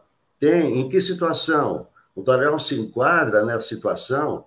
Então, é, é isso que o Marcelo está tá falando, que é o, é o que indica o bom senso. A gente tem que seguir a Constituição sempre, não o nosso desejo, não, não a nossa vontade. Você, né? É, só só para lembrar que tem a lei contra o abuso de autoridade, mas ela é posterior ao caso, ela é posterior à Lava, à Lava Jato. Diga, Marcelo. só uma coisa. A minha posição é que, por opinião, não se deve ter cadeia. Qualquer crime de opinião não pode gerar cadeia. Isso é minha tese, para tudo. Agora, a questão do Dallagnol, vista pelo PowerPoint, pela a, afetar a imagem do Lula, para mim, não é cadeia. Mas o crime da Lava Jato, que começa, por exemplo, quando o Dallagnol nada fez, quando apareceu uma gravação ilegal na cela dos doleiros, no início da Lava Jato. O que, que o Ministério Público fez? Ninguém fala disso, só o Marcelo Auler. Esse era um crime. O Paulo Moreira Leite fala. Isso era um crime desde o início. Isso contaminava a Lava Jato como um todo. E, no entanto, passaram por cima. Tem muitos crimes que foram cometidos. O que a perseguição que fizeram o delegado Mário Renato Fanton, que eu quero trazer aqui no 247, a defesa dele ainda não concordou, até hoje, hoje, ele, de 2015 a 2022, sete anos sendo perseguido dentro da Polícia Federal e ele não tem nada de corrupção. Ele desclareceu os crimes que a Lava Jato estava cometendo. Isso é que ele tem que dar cadeia. Não a questão do crime de opinião. Essa é a minha posição. Agora, crime de opinião, multa, paga, bota para fazer trabalho assistencial. Em vez de botar na cadeia, condena o, o, o, o, o Dallagnol, aí servir prato de comida para morador de rua. Ele não é um pastor? Ele não tem que fazer boas ações? Ele não tem que fazer caridade? Faz isso. Bota ele para trabalhar em organização social para atender povo de rua. Marcelo, deixa eu só deixa eu te agradecer. Só botar para o Paulo fazer um comentário adicional. Paulo, deixa eu só botar uma coisa na tela aqui, e aí quero passar a palavra para você, que é esse tweet do Glenn, para a gente lembrar também aqui. Ó. O Cauê, um internauta, né, parabenizou o Glenn, dizendo: ah, se não fosse o Glenn, isso nunca teria acontecido, etc. E, tal. e o Glenn respondeu, sem ser humilde, O herói de tudo isso é Walter Delgatti, que injustamente ainda enfrenta a pena de prisão quando é quem expôs corrupção. Ele merece uma marcha nacional em sua homenagem. Grandes jornalistas brasileiros também fizeram um trabalho vital nisso. Lembrando que o Delgatti continua preso, né? Então, ah, o Deltan não pode ser preso, o Delgatti está preso. Então, passo para você, Paulo. Preso, prisão domiciliar, mas é prisão. Diga, Paulo. Está preso, exatamente. É sempre bom lembrar que o cidadão que é o verdadeiro herói, o, é o, o, o verdadeiro herói desse processo de recuperação democrática que nós estamos vivendo, ele está condenado, ele está preso, ele não pode sair de casa, prisão domiciliar. Gente, isso é, é sempre bom lembrar que esse é o estado que nós vivemos. É o estado de uma democracia híbrida, que ela tem elementos de ditadura, elementos de democracia que são manipulados. E aí, o que, o que a gente fala do Delanhol, teve um, um, um internauta aqui já sugeriu exoneração a bem do serviço público. Um procurador não pode fazer o que ele fez, não pode manipular o processo do jeito que ele fez, não pode fazer um, um, um, um PowerPoint como ele fez, não pode fazer investigações seletivas como ele fez, não pode fazer, uh, conceber aquilo que está nas gravações do Delgatti, concebendo, inclusive, montar empresas em nome da mulher, para que, porque ele não poderia ter empresas. Ou seja, tem vários crimes que podem ser a, colocados contra ele. Aquela, aquela eh, tentativa de criar uma empresa, a, uma fundação, que era evidentemente uma tentativa de, de se apossar, o que, que era aquilo? Ou seja, existem sim crimes que, eh, pelos quais ele pode ser, deve ser investigado e deve ser condenado, inclusive crimes relacionados ao trabalho na, na, na justiça, porque você não, você não pode inventar acusações, você não pode forjar um processo e fica tudo bem porque é uma questão de opinião. Não, isso teve consequências. O trabalho do Enhol, assim como o trabalho do Moro, teve consequências para o país. São impagos. Os 4 milhões de empregos que a gente fala que foram perdidos nunca mais vão voltar. Os hospitais que deixaram de ser construídos, a, a, os salários que deixaram de ser pagos, o crescimento que foi perdido, a, os investimentos da Petrobras que viraram fumaça, tudo isso não volta mais. E, e, e, o que, que é? Opinião? Não. Isso foi mais que opinião. Eles não deram uma opinião, eles operaram para que essa opinião se transformasse em fato concreto. Dou a mão palmatória, Paulo. Reconheço que você está certo. Foram agentes Revejo, da guerra contra o Brasil. Obrigado, Paulo. Minha posição. Revejo a minha posição. Dou a mão à palmatória. Obrigado ao trio. Vamos trazer aqui já a Obrigado a vocês. Um bom dia para todo mundo. Bom dia. Valeu, gente. Obrigado. Vamos lá, dando sequência aqui. Bom dia, Daphne. Tudo bem com você? Bom dia, Léo. Bom dia, comunidade 247. Tudo bem? Oi? Bom tá me dia. escutando? Bom dia, Marta. Não, achei Não. que estava sem som. Está tudo bem aqui. Bom dia. Deixa eu só trazer todos os comentários. Tem um monte aqui. Aí já trago a Sinara na sequência. E a gente já dá sequência aqui. Vamos lá. Uh, onde que eu tinha parado? Aqui. Ah, o Gilberto Luvinel, jornalista da Globo News sobre o Dallagnol. Parece que houve algumas irregularidades na Lava Jato, algumas, né? Fernando Bai, alguns povos se consideram eleitos por Deus, de acordo com o livro que eles mesmos escreveram. Folha e outros escrevem diariamente sobre Deus mercado. Nilson Abreu, Marília Reis tem todo o direito de se candidatar em Pernambuco. Lula tem o direito de ser apoiado por ela. Ela será eleita e Lula não perderá votos lá graça absurdo mundo de irracionalidade e insensibilidade. Luiz Edgar, uh, por que vocês acham que o Talanhão foi para a política, assim como o Moro? Para ganhar foro privilegiado e fugir da cadeia. Marcelo, Moro preso amanhã. Luiz Ladrão. Marcos Falcão, Delgatti é o Assange brasileiro. E Marília Gomes, meninos, é um escárnio feito por Deltan Dinheirol, o Twitter que ele publicou após o julgamento. Ele é um moleque de bochechas rosa, moleque de bochechas rosa, com isso, eu trago aqui a Sinara. Bom dia, Sinara, tudo bem? Bom dia, bom dia, Daphne, bom dia, Leonardo, bom dia a todos e todas. As coisas bom estão dia. mudando nesse país, hein? Tem, tem, sinais de mudança, tem um vento de mudança aí, hein? Só sei que ontem foi muito divertido. Ontem o dia foi louco. O que vocês acharam do vídeo do Deltan? Eu acho que ele estava é, bem nervoso, né? Ele estava bem, muito. muito ele estava bem nervoso. Agora, assim, a parte, a parte mais irônica, sarcástica dessa coisa toda é o Deltan Dallagnol. Vejam bem, o Deltan Dallagnol falar em injustiça. Injustiça! Ele, desculpa, Deltan, mas você não tem lugar de fala, amigo, para falar em injustiça. tá? Boa. Você não tem lugar de fala para falar em justiça. O que vocês fizeram com o Lula foi uma sacanagem. O que vocês fizeram com o Lula foi um dos maiores escândalos judiciários do planeta. Você não tem lugar de fala para falar em justiça. É isso aí. Uh, Daphne, uh, acho que é, é, por aí também que o cara é completamente transtornado, né? Mas uh, mostrando assim, quer dizer, um descontrole, eu acho que ele está com medo do futuro, viu? Eu acho que não é só uma reação de alguém. Eu vi muita gente ah, não, ele está fazendo campanha política, tal, está se posando de vítima. Eu, sei lá, senti um certo medo, não sei o que vocês perceberam. Ele sabe né? que a carreira dele está destruída. A, a campanha dele já era. Vai ficar muito ruim para ele, né, essa moderação. Muito ruim. Ele acha que ele vai sair disso como um herói. Não vai sair. Não vai pois sair é. porque a maioria da população já sabe que eles fizeram uma injustiça com o Lula. Né? Tem uma pequena minoria aí. Eu acredito que até entre os eleitores do Bolsonaro tem a gente que sabe que foi injustiça o que fizeram Não, com eles, o Lula. Eles sabem, eles, eles, eles gostam do juiz ladrão e do bandeirinha ladrão porque roubou o campeonato para o time deles, mas só por isso.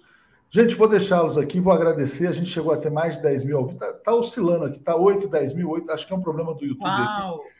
Então vamos fazer aqui doações pix@brasil247.com.br, assinar brasil247.com.br apoio. Obrigado, Daphne. Valeu, Obrigado, Sinara.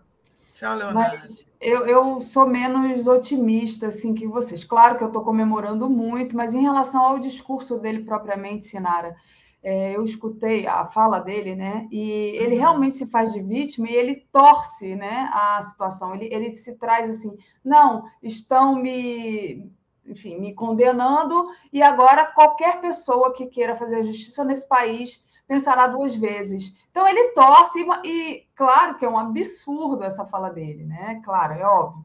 Mas tem gente que vai acreditar nisso, você não acha, não? Que vai ter gente, ah, olha aí, ele está sendo perseguido porque ele condenou o Lula, porque ele é, processou o Lula, enfim, porque ele foi contra o poder, o político, aquela coisa, né? Essa, esse lugar dele de vítima vai ter um, uma atenção de um certo público, sim, eu acho.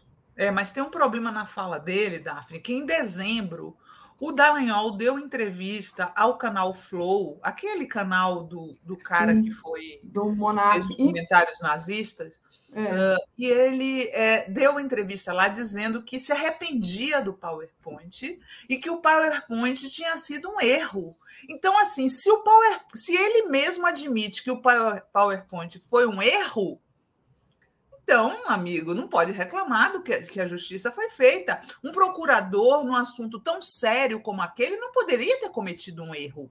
O erro dele prejudicou uma pessoa, prejudicou um cidadão. Então, ele mesmo admite que estava errado. O próprio STF, no futuro, né, porque ele recorreu ao STF, já está em penúltima instância o negócio, né? Uh, o STF vão, vai poder dizer assim: uai, mas Dallagnol, Deltanzinho, mas Deltan, Deltanzinho, querido, você mesmo falou que, o, que você errou em fazer o PowerPoint, que o PowerPoint foi um erro, que você se arrepende do PowerPoint, então você errou e vai ter que pagar por isso. Eu vi as pessoas falando, inclusive, que esse, esse valor de 75 mil tem que ser corrigido, e corrigido para hoje seria um né? milhão de reais. Né? Então, assim, ele tem dinheiro, né? Porque ele se aproveitou, que é outro ponto que nunca foi punido, ele se aproveitou da espetacularização da Lava Jato para fazer palestras milionárias, coisa que eles acusavam o Lula de fazer. Então, assim, eu acho que ontem a justiça de verdade começou a ser feita. E quem reclama dessa justiça agora e não reclamava da que condenou Lula é hipócrita. Se a justiça era boa para condenar Lula lá atrás, ela é boa agora para condenar os algozes de Lula. Né? Ou, ou, então, ou então é, a justiça era ruim naquela época. Não dá para você achar a justiça, dizer que a justiça acertou em condenar o Lula e não acertou agora. É a mesma justiça. Né? Então, assim, eu digo para os fãs do Deltan, do Moro, essa gente que não tem o menor compromisso com a justiça e com a legalidade, não à toa eles apoiaram Bolsonaro, Né? Agora são arrependidos, mas apoiaram Bolsonaro, fizeram parte do governo do Bolsonaro. Né? Uh, eu digo para vocês: engole o choro. Engole o choro. Muito bom. Ah, o Flávio está pedindo para você acabar com ele, com o Dallagnol. E teve uma, teve uma pessoa aqui que eu perdi o nome que falou assim: Daphne, é, ninguém engole mais o choro do o mimimi do Dallagnol, né? A, a despeito é, do que eu também, havia dito. É. Tomara, né? Tomara que realmente essa parcela seja muito pouco, mas eu tive esse cuidado de, de me colocar no ouvido do Bolsonaro e escutar com o ouvido de Bolsonaro para ver se ah, será que realmente faz sentido o que ele fala. Claro que para mim, Daphne, não faz nenhum sentido, mas talvez para o Bolsonaro eu fique me perguntando. Eu, fiquei me perguntando. O Gilberto Cruvinel diz: o PowerPoint do DD fez muito votarem no Bozo, exatamente. É, a Bárbara Ferreira Lena disse: Viva o mundo multipolar nascente. E Júlio César Beraldi, a música de hoje é Wind of Change do Scorpions. Diógenes Labre mandou aqui um super sticker, tá, é, Trajano Candelária. Admiro a honradez do Marcelo Auler. Mônica Liz Miranda, por que os chats por tempo de adesão não são lidas? São aquele, é porque eles não aparecem aqui na nossa página, Mônica, mas eu vou tentar ficar de olho aqui. A gente tem que abrir o celular para ficar procurando, na verdade. A gente, ele não aparece aqui para a gente, não, infelizmente. E eu acho que esse da Marília Gomes, o Léo havia lido. E ontem foi muito dia de muita diversão, como você falou, na internet, né? Muita gente crachou e muita gente foi bloqueada também, né, Sinara? Ele ficou com medo dos comentários no Twitter, saiu bloqueando um bando de gente, né? Ele te bloqueou, Sinara? Não. Não? Não. Ah, então você pode chegar lá. Ele não usou política, né? Eu acho que ele ele não me bloqueou ainda, mas o, o João Willis foi bloqueado por ele, né? O João Willis foi bloqueado o que mostra a semelhança entre os métodos do bolsonarismo e do lavajatismo, né? Porque o Bolsonaro me bloqueia, o, o, o filho Flávio dele me bloqueia, é, o, o ex-ministro da Educação dele vai entrar, me, me bloqueava, me bloqueia ainda. Então, assim, é, esse pessoal que parece tão valente e que não aguenta uma crítica no Twitter que bloqueia, hein? Uau! que coisa! Que valentes, que pessoas valentes. Eles lutam contra a corrupção, mas não aguenta uma criticazinha Nossa! No, no Twitter. A Ruth Rigato mandou aqui uma contribuição para gente. Obrigada, Ruth. E o Joaquim, né, o Joaquim de Carvalho lembrou que o Dallagnol, embora foi, fosse condenado, foi condenado, né, ele ficou milionário ele, o Joaquim, lá no, na, na, pesquisa dele do documentário, viu que o Dallagnol é milionário. Então, assim, 75 mil, como você falou, não faz nem cócegas, né? Como disse o Léo, não é nem meia palestra do que o Deltan dava. Você acha, é, Sinara, que ele deve ser condenado, digamos assim, ir preso, ir, ir para a cadeia, que era essa discussão que estava sendo colocada aqui anteriormente, pelo, é, com o Marcelo e com o Paulo Moreira Leite? É, ou você acha que a gente tem que ir no bolso dele, que é onde ali dói bastante para ele? Acho que tem que ser as duas coisas, né? Eu, é, eu, eu acho que essa notícia, tenho a impressão que essa notícia faz muito mal para a reputação do, do procurador, ou é ex-procurador, hein? Eu nem sei mais. Eu nem sei mais também. Ele tinha ele sido afastado, já? né? Ele foi afastado. Eu não sei se ele Uhum. É, vou até concorrer. procurar aqui essa informação para é, Eu não lembro mais se ele, ele já deixou o Ministério. Deveria deixar, né? Deveria deixar. Eu acho que esse, essa notícia vai ser catastrófica para as pretensões políticas dele. Para mim, isso explica a, o, a, o nervosismo dele no, no vídeo de ontem, porque ele sabe que a candidatura dele ao Senado foi por água abaixo. Para o Senado, ele não sai mais. Ele, ele não é tem ex-procurador. É, ele não tem é como. É, a carreira política do, do, Deltan já era. Acho que a do, do Moro ainda tem é, salvação, né? Ele pode sair aí para deputado federal, alguma coisa assim, e se eleger. Mas o Deltan ficou muito ruim para ele. Né? Primeiro, repito, porque ele mesmo disse que, o, que, ele, que ele fez aquela aquele PowerPoint. Você sabe que eu tem que cortar esse vídeo, né, Sinara? Tem que é. cortar e usar contra ele na, na, rede. Exatamente. Eu, eu, eu acho assim, ó, o PowerPoint, naquela época, aquela coisa tosca que era o PowerPoint, já era muito simbólico do, do, do despreparo do pessoal da Lava Jato. Porque uma, uma, uma investigação séria jamais faria um PowerPoint tão patético quanto aquele. Verdade. Jamais. Se esse pessoal da Lava Jato tivesse algum, algum preparo jurídico, intelectual, né? Se, se, se não tivesse feito tanto jejum e oração e estudasse a Constituição, né? Talvez, talvez ele não tivesse feito o PowerPoint. Então, o PowerPoint já era um mico. Agora ele virou oficialmente um crime. O Euclides enviou aqui um superchat dizendo: Daphne, pessoal da justiça não vai preso nem quando se mata alguém. Trabalho na justiça, conheço. Então tá aí a, o superchat do Euclides lembrando né, que é, ele não provavelmente não vai preso. Mas era uma discussão aqui, né? Que o... o certo seria tanto ele quanto o Moro serem processados judicialmente pelo Estado brasileiro por traição à pátria. Exato. Isso, Exato. que, isso é alta traição. Isso que iria acontecer nos Estados Unidos quando, quando duas pessoas, né? Duas pessoas lideraram um movimento para destruir a indústria da construção civil brasileira em favor das empresas estrangeiras. Isso se chama alta traição. Você não destrói todo um setor da economia é, com a desculpa de que está combatendo a corrupção. Né? Hum. Eles foram, no mínimo, ineptos, porque em outros países o combate à corrupção é feito salvaguardando as empresas e, por, por, por conseguinte, os empregos. Foram milhões de empregos, eh, vagas de empregos extintas pela ação da Lava Jato. Eles vão ter que pagar. Um dia eles vão pagar por isso. E está começando. Boa. Ricardo Ferrão enviou aqui também uma contribuição para a gente. Uh, Pedro Otávio Paz diz: Não é bem assim. Hoje na padaria, todo mundo acreditando no choro do Deltan. Todos os bares e lanchonetes ligados na Jovem Pan. Júnior Laje de Coguerra. Essa gente que parece tão valente fugiu, deu vontade de gargalhar. Viva o nosso Chico Buarque. E deixa eu ver se tem outro. Não, acho que é esse aqui. Peraí. Não, acho que já li tudo. Se eu não li, eu, depois eu volto. E foi engraçado que você falou agora da, de, quão, de quão ridículo era esse PowerPoint, né? Lembro, só que só uma ilustração rápida para a gente mudar de assunto. É, quando Antes da pandemia, eu fui num bar que tem aqui no Rio de Janeiro, o Bar do Omar, e fui até com a Gisele Federici.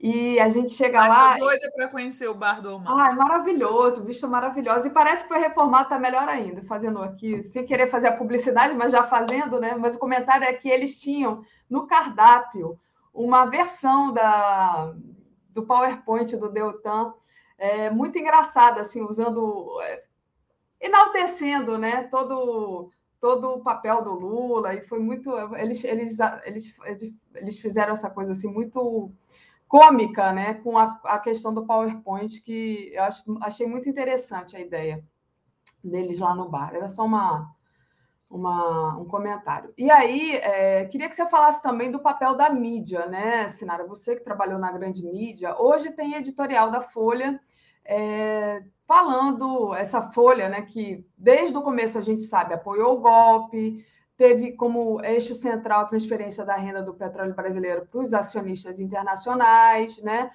Hoje, de novo, eles estão agredindo o ex-presidente Lula, falando é, é, do preço da gasolina, do diesel, do gás de cozinha, né? É, enfim, tentando é, defender isso tudo e agredir o Lula. Eu queria que você falasse um pouco desse, do papel dessa mídia. Não, não vi muito estardalhaço da mídia falando do Deltan, e a, o editorial da Globo hoje ataca o presidente Lula. Então, da a gente Folha. sabe, é, da Folha, a gente sabe justamente de qual lado eles, eles estão, né? Então, fala para mim um pouco sobre a questão mídia. Eu, eu, na verdade, fui ler o editorial da Folha porque a Daphne me pautou, porque eu realmente não dou mais nenhuma importância editorial de jornal à beira da falência, à beira da venda. Realmente eu, eu não dou mais nenhuma importância. O que me incomoda e que me incomodou nesse editorial É a Folha, né, como se fosse um Alan dos Santos Sim. impresso, recorrer a fake news para atacar o Lula. Porque simplesmente o editorial é mentiroso. É mentiroso. Olha só, a Folha diz que o, o, o período do Lula no governo ele, ele foi responsável pelo maior fracasso da política econômica brasileira neste século. Nossa. Desculpa. Durante o governo Lula, o Brasil se tornou a sexta economia do mundo. Então, os fatos desmentem a folha. Sabe, a gente não pode ser é, condescendente com jornalão que pratica fake news. A gente não pode, né? Ah, a gente não pode assistir o Estadão e a Folha se transformando no terça livre. Né? Uh, que moral a Folha tem para criticar os bolsonaristas e falar em jornalismo profissional? Uh, aliás, esses dias, o, o, William Bonner, depois de 30, quase 30 dias, fez um desmentido no Jornal Nacional sobre uma fake news que eles publicaram como se fosse verdade, que era o tanque ucraniano passando por cima de um carro. Todo mundo na internet sabia que era mentira. A, a, o, o Jornal Nacional publicou como se fosse verdade, demorou 30 dias para, para desmentir. Então, assim, desculpa, eu não tenho mais respeito nenhum pelo trabalho de vocês. Vocês se transformaram na terça livre do Alan dos Santos com dinheiro e prestígio. Junto à justiça, junto aos bancos, junto às pessoas que patrocinam vocês, sabe? Tem um pouquinho de honestidade intelectual. Tenham um pouquinho, porque o que, o que a Folha faz hoje no editorial é mentir. É mentir. E, e a obrigação do jornalista é perseguir a verdade. Jornalista que mente não merece respeito. Um jornal que mente já mentiu antes, né? Já chamou a ditadura de dita branda, já, já publicou a, fi, a ficha falsa da Folha. Panfleto. A Folha, infelizmente, está virando um panfleto. Assim como o Estadão. Os dois. E o grande problema disso, né, deles atacarem a um Lula, é que a gente sabe que vem aí uma eleição hiperpolarizada, né, não tem, não tem terceira via, não tem. Então, ou é Lula ou é Bolsonaro, eles atacam ao, ao Lula, e aí, quem é que sobra? O Bolsonaro. Então, a Folha é bolsonarista. Eu acho que essa é a conclusão lógica que eu tiro. Né? Não sei se você concorda, Sinara. Mas... Gente, na hora H, Daphne, de que lado ficam os jornais? Estadão, na última eleição, disse que era uma escolha difícil. Ou você vê, né? O Estadão disse que era uma escolha difícil escolher entre um Bolsonaro, né? Não vou nem usar adjetivo, só precisa falar Bolsonaro para a gente já saber todos os adjetivos que vêm por trás desse nome. Defensor de tortura, defensor de ditadura, defensor de miliciano, é... e muitas outras coisas mais, né? Fez nada na pandemia, pelo contrário, causou as mortes na pandemia. Comparou isso com quem? Com um ex-ministro da Educação. Um ex-ministro da Educação que fez muito pelo Brasil, o Fernando Haddad. Eles disseram que era a mesma coisa escolher entre o Haddad e o Bolsonaro. Agora é o Estadão, né? Porque tem ótimos jornalistas em todos os lugares e, e alguns jornalistas, os jornalistas do Estadão, descobriram que lá no Ministério da Educação do Bolsonaro, justo lá, onde era uma escolha difícil, né, uh, eles estão pedindo ouro em troca de verba. Ouro em troca de verba. É o governo da roubalheira, é o governo dos ladrões de galinha. Eles estão roubando muito mais do que já se viu nesse país. São ladrões e, a, e as coisas estão vindo à tona. As coisas estão vindo à tona. Uh, na hora H, quando chegam os projetos econômicos, quem os jornais apoiam? A agenda econômica do Bolsonaro é apoiada por quem? A reforma trabalhista de Temer e Bolsonaro foi apoiada pelos jornais ou não foi? A reforma da Previdência de Bolsonaro foi apoiada pelos jornais ou não foi? eles apoiam Bolsonaro. Ah, porque eles são a favor da democracia. Desde quando? Desde quando que eles são a favor da democracia? A Folha emprestava carro para repressão. O Estadão apoiou a ditadura desde o começo. Aí depois que foi censurado, ah, somos democratas. Somos democratas. Que democratas são esses? Tá furado, Daphne. Não acredito, não. A direita liberal é tão responsável por Bolsonaro quanto a extrema-direita. Na hora H, quando tem um projeto é, de mineração em terras indígenas, com quem vota o PSDB? Com quem, o que, que os jornais apoiam? Então não me venham com essa que vocês são contra Bolsonaro. Quem é contra Bolsonaro é contra Bolsonaro em todos os quesitos, como é PT, PCdoB e PSOL. Certo? O PT, o PCdoB e o PSOL votaram contra o Bolsonaro em todos todas as votações do Congresso Nacional. Então, isso é, é, ser contra Bolsonaro. Agora, você dizer que é contra Bolsonaro e votar a favor de todas as propostas de Bolsonaro, não me engana, não. Isso aí. Muito bom, Sinara, exatamente. Deixa eu agradecer aqui ao Newton Leme, que diz: o PT precisa responder à fala do ministro ontem, em rede nacional, tentando tirar dos governos Lula e Dilma só a transposição do Rio São Francisco. A Lia Oliveira disse que é do Rio e quer saber onde o, mar, o Bar do Mar fica, é, que ela quer conhecer. Fica em Santo Cristo, lá em cima, é, na Rua Sara, se não me engano. E tem uma vista maravilhosa. E então você pode procurar, bate aí no Google que você vai achar o endereço e dá para ir de Uber tranquilamente. Rosemary Carvalho, infelizmente o, o, judiciário, quando o magistrado é culpado, ele ganha um bônus, aposentadoria compulsória. Luiz Edgar de Souza, o PowerPoint foi feito como um startup para a condenação futura do Lula. O Ricardo Ferrão já li aqui, então é isso, gente. Vão deixando aí a Kaique Butler. Agora, na abertura do Bom Dia Brasil, Dedê ignorado.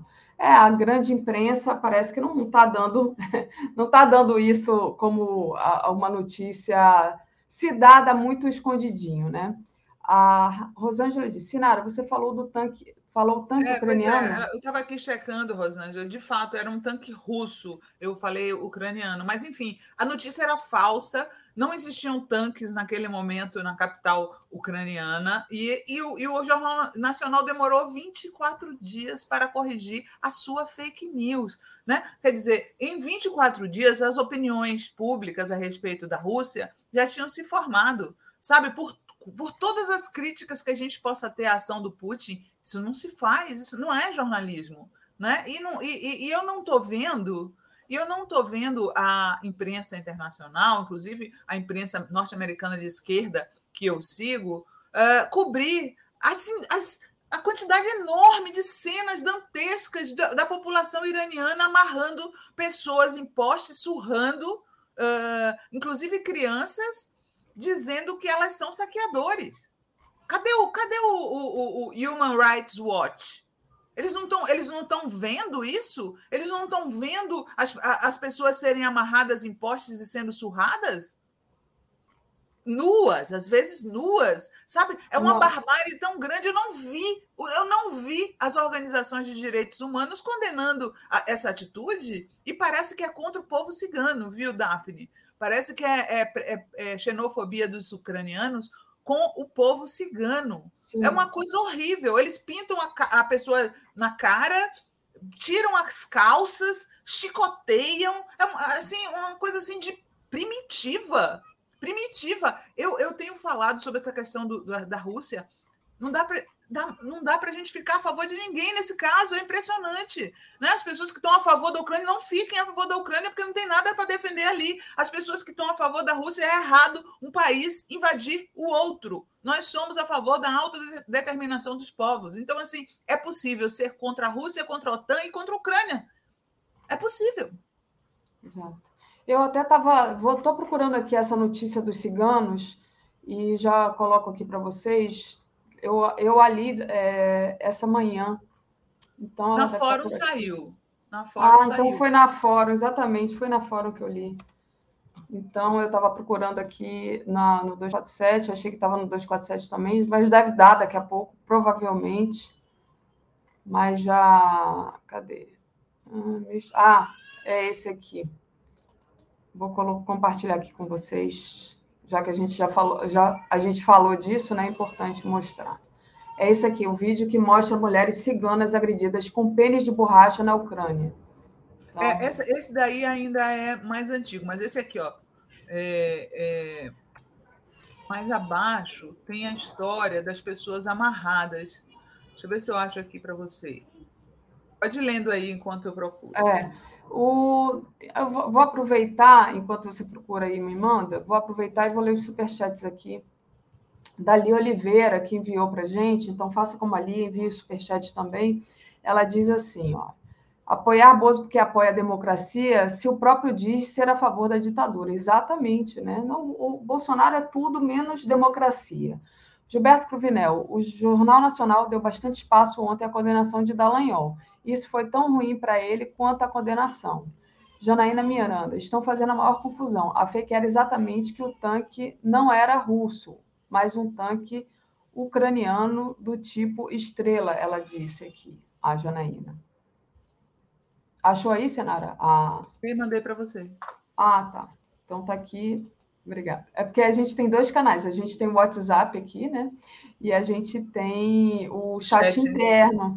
Aí eu estava esperando. Então é esse daqui: mulheres e crianças amarradas em postes agredidas na Ucrânia. Meu Deus do céu. Está direto isso. Hoje eu já amanheci com o Léo, o, o Léo, o roqueiro, Léo. Ai, sumiu o nome agora. Léo Jaime? O Léo Jaime divulgando um de um cara é, é, é, chicoteando um homem com as calças arriadas, preso num poste. É uma barbárie horrorosa, horrorosa. Infelizmente, é, é, é, não tenho que defender ali, né? Não tenho que defender ali. Verdade, Senado. E, o, Mas... e o, o, o presidente da Ucrânia, quando era quando era humorista, aparece num vídeo tocando um piano com pinto, cara. É. É, é, é, um truque, né? É um truque, tudo bem, é um truque, mas olha o tipo de gente que elegeram, o que que a, o que que a antipolítica faz, né, Daphne? Olha o que, olha o que a antipolítica faz. Ah, todo político é ruim. Aí você elege um cara que tocava piano com pinto. Realmente, meu Deus! Quem que vocês vão eleger aqui no Brasil? Danilo Gentili, meu Bolsonaro. Deus, é, é, o, é o tipo de gente que, que, que a antipolítica gera no poder. Palhaços, bufões. Né? O Bolsonaro é um bufão. É um bufão em todos os sentidos, né? no sentido até da, da bufa mesmo. É. é. isso, é exatamente o que você falou. Tem esse vídeo, é algo, algo de é, dantesco. Ver o que, que o cara fazia antes de ser presidente da República tocava piano com pênis, é isso, para alegrar as pessoas. Que coisa horrível, meu Deus. Mas você falou aí, Sinara, na sua fala precedente, sobre a corrupção no governo Bolsonaro, né? Então, ontem, como você já citou, a bancada evangélica da Câmara dos Deputados deu prazo de 24 horas para o ministro da Educação, Milton Ribeiro, para que ele explique esses áudios, né? No qual ele afirma que distribuição de verbas da pasta é fruto de, da indicação de prefeituras por parte do gabinete paralelo, formado por pastores, né? e que isso funciona com a anuência do Bolsonaro. É o governo da corrupção. Como o Sinara falou, é, não tem mais para onde, né? E aí a cara de pau do Bolsonaro, gente, vocês nem imaginam. Ontem o Bolsonaro disse é, que a, o governo dele funciona há três anos sem corrupção. Assim, é um negócio assim tão e as pessoas acreditam. Sem, faltou a parte assim, sem investigar a corrupção. É. né? é, tinha que botar um, um, uma, uma, frase no meio, sem investigar a corrupção.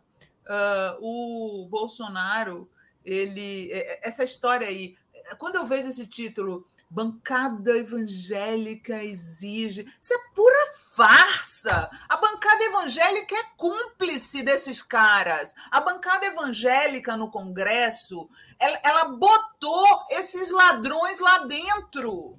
Não venham querer enganar a população. Esses caras estão pedindo ouro, são parte da bancada evangélica.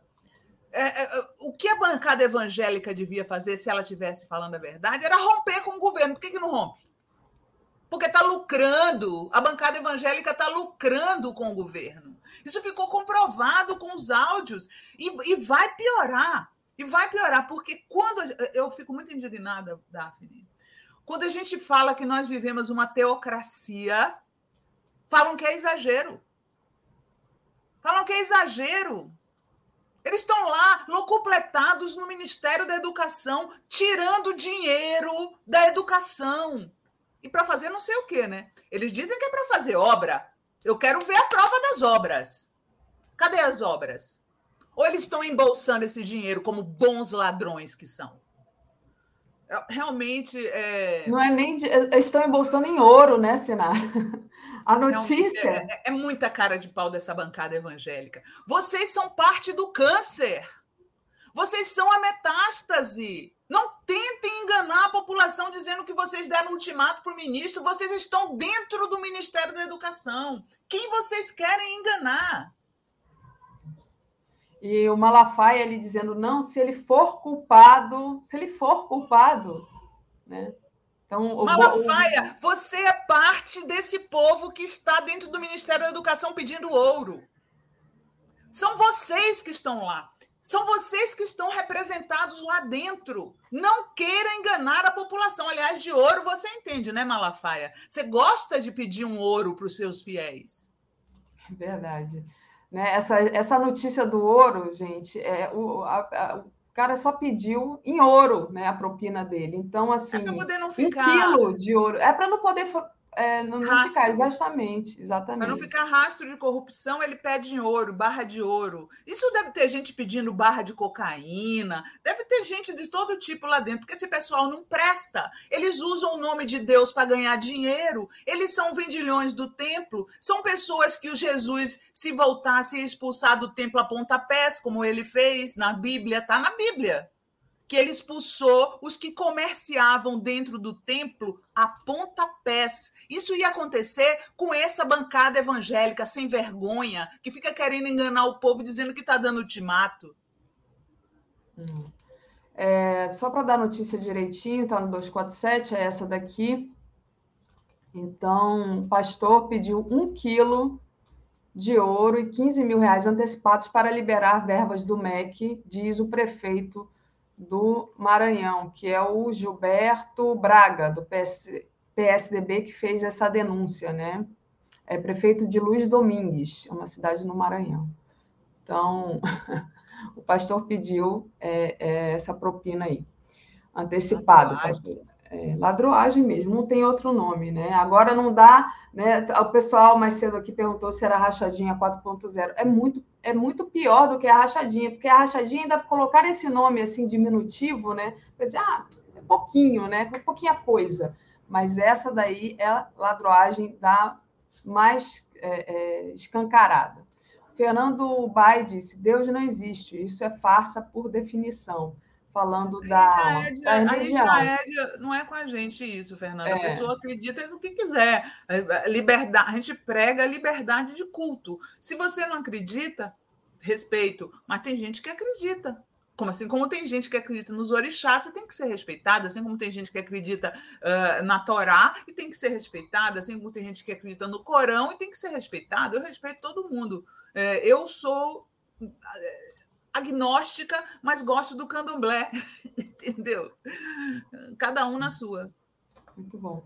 E é só para compartilhar aqui também a notícia que está no 247 sobre o Bolsonaro, falando que no governo dele não tem corrupção. Né? Ele foi lá e disse que no governo dele não tem corrupção, na, com a cara mais lavada do mundo. Né? Não tem, que... a gente pode botar, não tem pouca corrupção. Não tem pouca, né?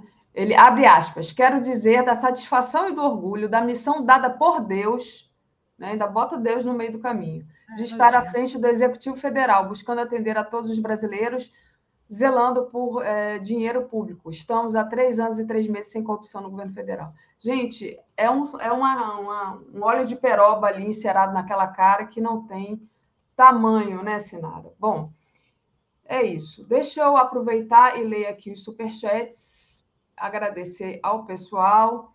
Tem tem superchat da, da Rosângela que diz: Sinara Pistola, eu adoro. Heloísa Helena. Sinara, Ai, a obra. Raiva. Raiva. A obra dos pastores no MEC é em igreja. O Fernando Baix ali. O Nilson Barros Abreu. Responda o superchat da Malu da Flon. Calma, Nilson. Deixa eu achar aqui o, o superchat. Blog do Valentim. Sinara, obras para eles têm todo sentido bíblico. Tudo em nome do Senhor. Antônio Valentim. E o Euclides disse que a Sinara está botando para quebrar é boa. E a Malu da Flon, a Alemanha e a Itália não deveriam ter sido invadidas na Segunda Guerra? Ela pergunta, ah, sobre a questão que a gente estava falando da guerra, você estava falando que respeita a autodeterminação dos povos, né? Está questionando você.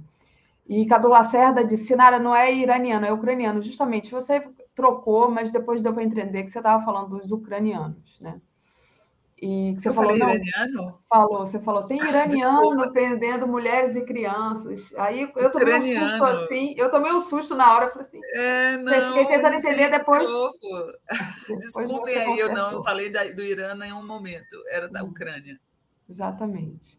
Então, não sei. É, se você quer responder a Malu, que pergunta se a.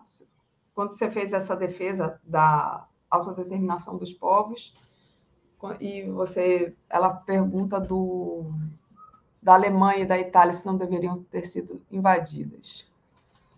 Mas, se não, vamos lá. Lia Oliveira, não tem corrupção investigada. Foi o corretor.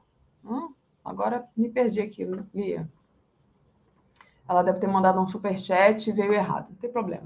Obrigada de qualquer maneira pelo seu superchat. Gente, estou com uma vontade de espirrar aqui, prendendo e, mas vai, vai passar. Então, a gente tem uma última notícia aqui do Bolsonaro, falando sobre essa corrupção do governo Bolsonaro. Tem uma última notícia aqui que está no chat, no chat, no site. Deixa eu, só, deixa eu só fazer um comentário aqui, ó. Eu vejo aqui Pode. um leitor nosso, VZ. Deldan Dallagnol é crente, Milton é crente, a base de bolsa é crente, os reaças são crentes. Olha só, uh, eh, VZ, nós de esquerda, nós não podemos ser preconceituosos com os, ev os evangelhos, os fiéis evangélicos, tá? A gente não pode tomar a, a, a, o, o, os vagabundos que se dizem pastores pela totalidade dos fiéis evangélicos. A Benedita da Silva é evangélica. A Benedita da Silva é evangélica. Outro dia entrevistei uma maravilhosa do Rio, Mônica Francisco. Eh, ela é evangélica, deputada estadual. Ótimo é, ótima, preparadíssima, inclusive apontando na entrevista que eu fiz o preconceito e arrogância de setores da esquerda com os evangélicos. Não é assim que a gente vai chegar em lugar nenhum. Pelo contrário, o Lula tem acenado aos evangélicos diretamente, né, sem passar, porque eu acho que o grande erro do PT e do PSDB no passado foi, ao invés de. É, se dirigir à, à, população evangélica, usar os atravessadores para chegar neles, então ficava PT e o PSDB disputando felicianos e malafaias da vida. Acho que o, o Lula está no bom caminho se dirigindo diretamente ao povo evangélico. Acho que tem que se aproximar dos pastores progressistas, porque tem pastor progressista. Então a gente não pode colocar os evangélicos no mesmo balaio. Eu sempre chamo esses, essas pessoas, esses pastores vendilhões do templo, de fundamentalistas religiosos, que é o que eles são. Eles usam a religião para manipular a população. Agora, todo o meu respeito aos evangélicos. Exato. E, Sinara, queria agradecer ao Milton Danilo Nobre, que enviou o super sticker. A Ali Oliveira diz que a Marina é evangélica. A Fátima Nóbrega diz que esse prefeito do Maranhão garimpeiro desmatou áreas é, extensas é, na verdade, é, Fátima, desmatou extensas áreas de terra. A gente está dizendo que ele é bonzinho, só está dizendo o nome da pessoa que denunciou, né? E o Eduardo Lessa, que os católicos e as pessoas de boa fé votem nos candidatos apontados por Lula. E a Carol Maia, um quilo de ouro, 300 mil reais. É o capeta doutrinando. e aí, deixa eu. Eu estava compartilhando aqui uma, uma notícia que está na nossa home, Sinara, que é esse aqui, o Bolsonaro avisando ao Centrão que, é, que o Ministério da Educação é dele que não irá para o bloco, é, mesmo que Milton Ribeiro caia. Queria perguntar para você. Não entendi. É, Peraí, deixa eu ler aqui. Jair bloco Bolsonaro. Do Centrão. Ah, deve é, ser o bloco, do Centrão. Que o, o é, não vai ser o Centrão. Mas ele, ele sempre disse que foi do Centrão, que era do Centrão, que fazia parte do Centrão, que é. ele não irá, ele já está lá dentro, ele sempre foi do Centrão.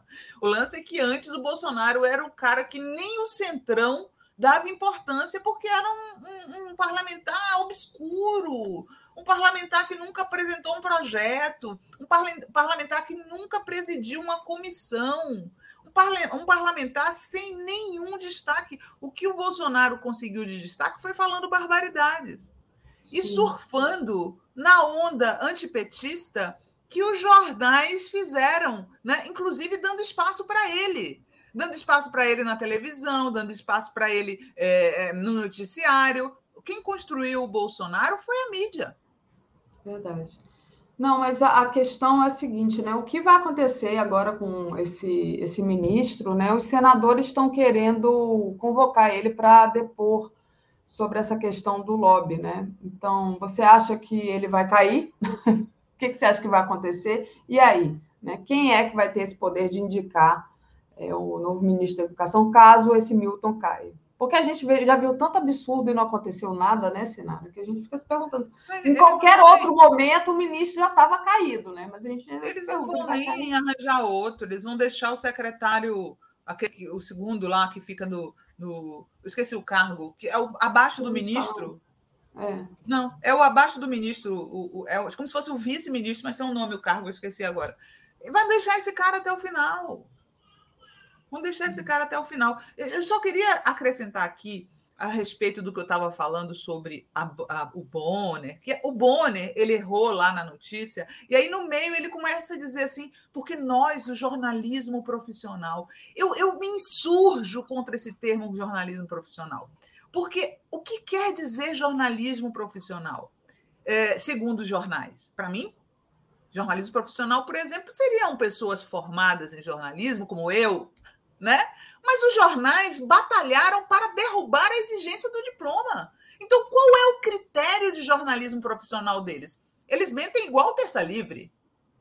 Eles, eles, eles. É porque eles têm dinheiro? Então, o jornalismo profissional é o jornalismo com dinheiro. A diferença entre o jornalismo profissional e os outros é que eles têm dinheiro. É isso? Porque não tem nenhuma diferença do jornalismo deles para o jornalismo que eu faço, por exemplo. Por que, que o deles é profissional? Eu tenho diploma, eles não têm. E aí? Qual é o critério do jornalismo profissional? Eu queria que o Bonner respondesse. O Milton Pimentel é, diz que isso é caso para a CPI, falando dessa questão do lobby do MEC, né? E deixa eu agradecer aqui a Malu da Flon, que enviou um superchat também, e ela disse: não é preconceito contra quem tem religião, mas é fato que todas as religiões manipulam e mentem, todas usam a culpa como forma de sequestrar almas. Elizabeth Oliveira, eu sou batista e sempre votei no Lula, desde 89. Aliás, voto na esquerda sempre. A é, Malu fala, fala que todas as religiões manipulam e mentem. É simples, Malu, é só você não ter religião. Eu vejo por aí, né? Porque eu não, eu não concordo que todas as religiões. O budismo manipula e mente? O, o, o candomblé manipula e mente? Sabe, eu acho essas visões aí muito preconceituosas e, e parciais, sabe? Eu acho que é, não vi, não, não, é, eu li o, o, não li a Bíblia inteira, mas eu li os, os evangelhos. Eu li os evangelhos, tem muita coisa boa ali. Se o pastor e, aí, e, a, e as religiões neopentecostais falam que para encontrar Jesus você precisa de dinheiro, que Jesus vai te, agradar, te, te ajudar a ter dinheiro. É, isso a gente tem que questionar, porque a, a, o Evangelho diz o contrário. Jesus diz o contrário. Jesus disse, dizia, né, por parábolas, por metáfora, que era mais fácil um rico um camelo passar no buraco de uma agulha do que um rico ganhar o reino dos céus. Então, por que, que a gente não questiona a teologia da prosperidade? Isso não está na Bíblia. Então, eles são cristãos mesmo? Não sei, eles estão aí atrás de bezerro de ouro. A, a prova cabal que esses cristãos, entre aspas, do bolsonarismo só estão interessados em dinheiro é aí, olha aí a busca do bezerro de ouro. Literalmente, bezerro de ouro. Né? Então, acho que a gente tem que entrar na disputa teológica.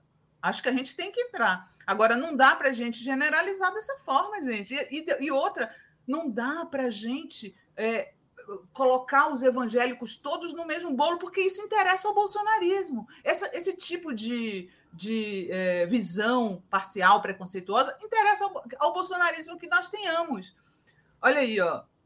É, toda hora aparece aqui no chat uma pessoa que se diz evangélica. Essa coisa de esquerda, ateia, é, é, muito antiga, sabe? É muito, é muito ultrapassada essa ideia. O próprio Chaves aparecia com um, um, um crucifixo na mão e dizendo que era cristão. E aí? Eu vou, eu vou ler aqui, eu, eu perdi, passou tão rápido uma pessoa. Ah, essa daqui, a Giovana. Disse: saí da igreja tem uns 12 anos, queria distância da igreja. Minha igreja é Jesus Cristo. Eu acho, eu, eu sou ateia, né? então eu não discuto a religião de ninguém, respeito de todos, mas eu acho que a religiosidade é da pessoa. Então, se é da parte subjetiva da pessoa, se é subjetivo, a gente tem que respeitar, né? Eu, como é da, falando de mim, eu não acredito, não acredito que Deus existe, acredito, acredito até em energias, né? Energias boas e mais, mas não não acredito e eu acho que a gente tem que respeitar quem acredita. A Giovana saiu da igreja, mas o Jesus Cristo está nela, né? Ela acredita Exato. no Jesus Cristo dela. Precisa então, de é atravessadores. É não precisa, precisa de... atravessadores, achei ótimo. É, a... Deixa eu só falar aqui, ó. O Anderson Santos Amaral de Brito. Sinara, todas as religiões apoiaram a escravidão. Então você não conhece as religiões de matriz africana, né, Wenderson? Porque onde foi que o candomblé e a Umbanda apoiaram a escravidão, amigo? Sabe? Eu acho que essas generalizações são muito simplórias, a gente não pode generalizar dessa forma. Vocês sabem que eu fiz algumas matérias né, quando eu estava na Carta Capital. Por exemplo, eu fiz uma matéria com evangélicos dizendo que ser homossexual não é pecado. Evangélicos, evangélicos, evangélicos presbiterianos, por exemplo, anglicanos, né, uh, batistas, porque nem todo vou repetir, nem todo evangélico é igual. Ou, pelo contrário, a disputa entre Lula e Bolsonaro na camada evangélica está acirrada e o Lula está passando ele. Está passando ele. Com esse tipo de pensamento, a gente não vai ajudar o Lula, sinto muito. Ô, Sinara, eu vou aproveitar e vou trazer a Tereza para essa discussão aqui. Não vou botar a vinheta, Olha só, a Elizabeth Tereza fala agora que os evangélicos adoram os Estados Unidos, isso é verdade. Gente, é, são, só os evangélicos que adoram os Estados Unidos. Você tem, vocês têm certeza? Eu conheço muita gente de esquerda que é maior fã dos Estados Unidos. Eu conheço muita gente que é ateia e fã dos Estados Unidos. Ah, pelo amor de Deus, o que, é que tem isso a ver com religião? Exatamente. Deixa eu trazer a Tereza aqui. Comentário de Tereza Cruvinel. Bem-vinda, Tereza. Bom tá dia, garotas. Bom dia. Estou aqui ouvindo vocês é, conversarem sobre esse tema espinhoso que é a religião. Né? Pois é. é Sinara, Sinara defende que a gente tem que agregar né, os, as pessoas que têm religião. É. Eu, eu falando tá em, certo, em também penso assim. É... Assino embaixo o que, que vocês disseram. Eu acho que a gente tem que é, eu, eu, eu já preguei isso aqui algumas vezes, como nós tivemos as comunidades eclesiais de base, a gente precisava ter comunidades evangélicas de base para mostrar para as pessoas os problemas relacionados à, à desigualdade, para conscientizar as pessoas, para não deixar elas à mercê de pastores vendilhões do templo. É, é, esse é o trabalho que a gente tem que fazer, é um trabalho de formiguinha. A Igreja Católica fez lá atrás nas comunidades eclesiais de base. Muita gente, muitos políticos que as pessoas respeitam, vêm desse caldo. Vêm desse caldo, as pessoas nem sabem, né, Tereza? Quanta gente foi influenciada pela teologia da libertação? Quanta gente. Olha, vou, vou citar um exemplo aqui de uma pessoa que tanta gente admira, vai ser candidato ao governo do PT pelo ao governo de Espírito Santo pelo PT. Fabiano Contarato, católico praticante, já fui lá no, no, gabinete dele, a primeira coisa que ele faz é falar de Deus, de Jesus, porque ele é católico praticante, homossexual e de esquerda. Gente, sabe, cuidado, cuidado. É, a Raquel está dizendo assim: eu sou judia, assisto o padre Júlio Lancelotti, ele defende população de rua tem cristão tradicional que o ataca. Existe uma religiosidade que defende os mais vulneráveis. É, e a Bárbara Ferreira Lena, aí, Sinara, fora adoradores do bezerro de ouro. Tem muitos superchats aqui. Na verdade, esses dois pastores aí, é, eles são é, lobistas, né? lobistas dos mais descarados. Né? É, poderiam ser evangélicos ou não. Né? Tanto é que a própria bancada evangélica está também colocando pressão aí para que o MEC esclareça, o ministro da Educação esclareça essa, essa relação espúria lá, né? É, na verdade, eu acho que assim, é, eles são pastores, mas não estão atuando ali exatamente como pastores, estão atuando como lobistas, como intermediadores de verbas. Aqui em Brasília, sempre teve intermediadores de liberação de verbas. Muito, uns anos atrás, você lembra de umas empresas que ganhavam dinheiro de prefeito para conseguir liberação de verbas, né? Teve muitos escândalos aí no passado, governos diferentes, sobre essas empresas é, e esses lobistas que ganhavam dinheiro para conseguir a liberação de verbas para prefeituras. Na verdade, eles estão fazendo a mesma coisa. Tanto que um aí pediu 17 mil de sinal, 15 mil de sinal, e depois um quilo de ouro, quando o dinheiro, um desses dois, um quilo de ouro quando uma verba grande aí fosse liberada. Né? Propina.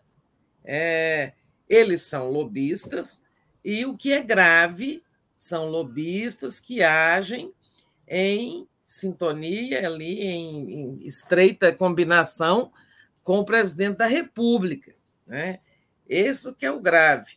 Está é, tá aí o Flávio Bolsonaro já defendendo a permanência do ministro, o próprio Bolsonaro dizendo que. Né? Então, assim, é, eu acho que. de cena. Fato, é, o fato de eles serem é, evangélicos, na verdade, é um disfarce é, para ou, ou, também tem a relação deles com a família Bolsonaro, né? É uma coincidência e um disfarce, porque falar, ah, não, ele intermedia porque são prefeitos amigos da igreja, né? Na verdade, é, são lobistas, atravessadores de dinheiro público, é apenas isso que eles são, né? É, não, então, não se pode, é, digamos, julgar esse caso pelo fato de eles serem evangélicos e, e, e pastores, e sim pelo crime que estão cometendo. Né? Poderiam ou não ser. Sempre teve gente que ganhou dinheiro em Brasília atravessando verba, né? fazendo esse tipo de serviço. Lobistas. Deixa eu falar aqui, ó. O Amauri Pacheco está falando: Umbanda não é religião de matriz africana. Nasceu em Niterói, no bairro de Neves, no início do século XX. Recomendo, ó, entrevistei outro dia Luiz Antônio Simas sobre a, a Umbanda. Tá? Ele escreveu esse livro, ó, Umbandas, uma história do Brasil. Quero muito que vocês leiam esse livro aqui, ó, que inclusive ele reivindica a palavra macumbeiro, que passou a ser usada de maneira pejorativa pelas pessoas e que ele diz que não, não há nada para que não, não se tenha orgulho. Está aqui o livro do, do Luiz Antônio Simas, a Mauri.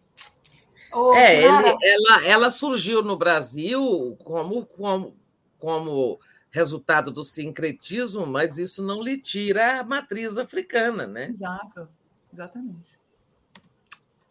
Bom, gente, eu vou, eu vou nessa, vou deixar você com a Tereza aí conversando, tá? Já batemos papo aqui, já me indignei bastante. Estou igual o, tô, eu tô igual o Dallagnol. Estou indignada.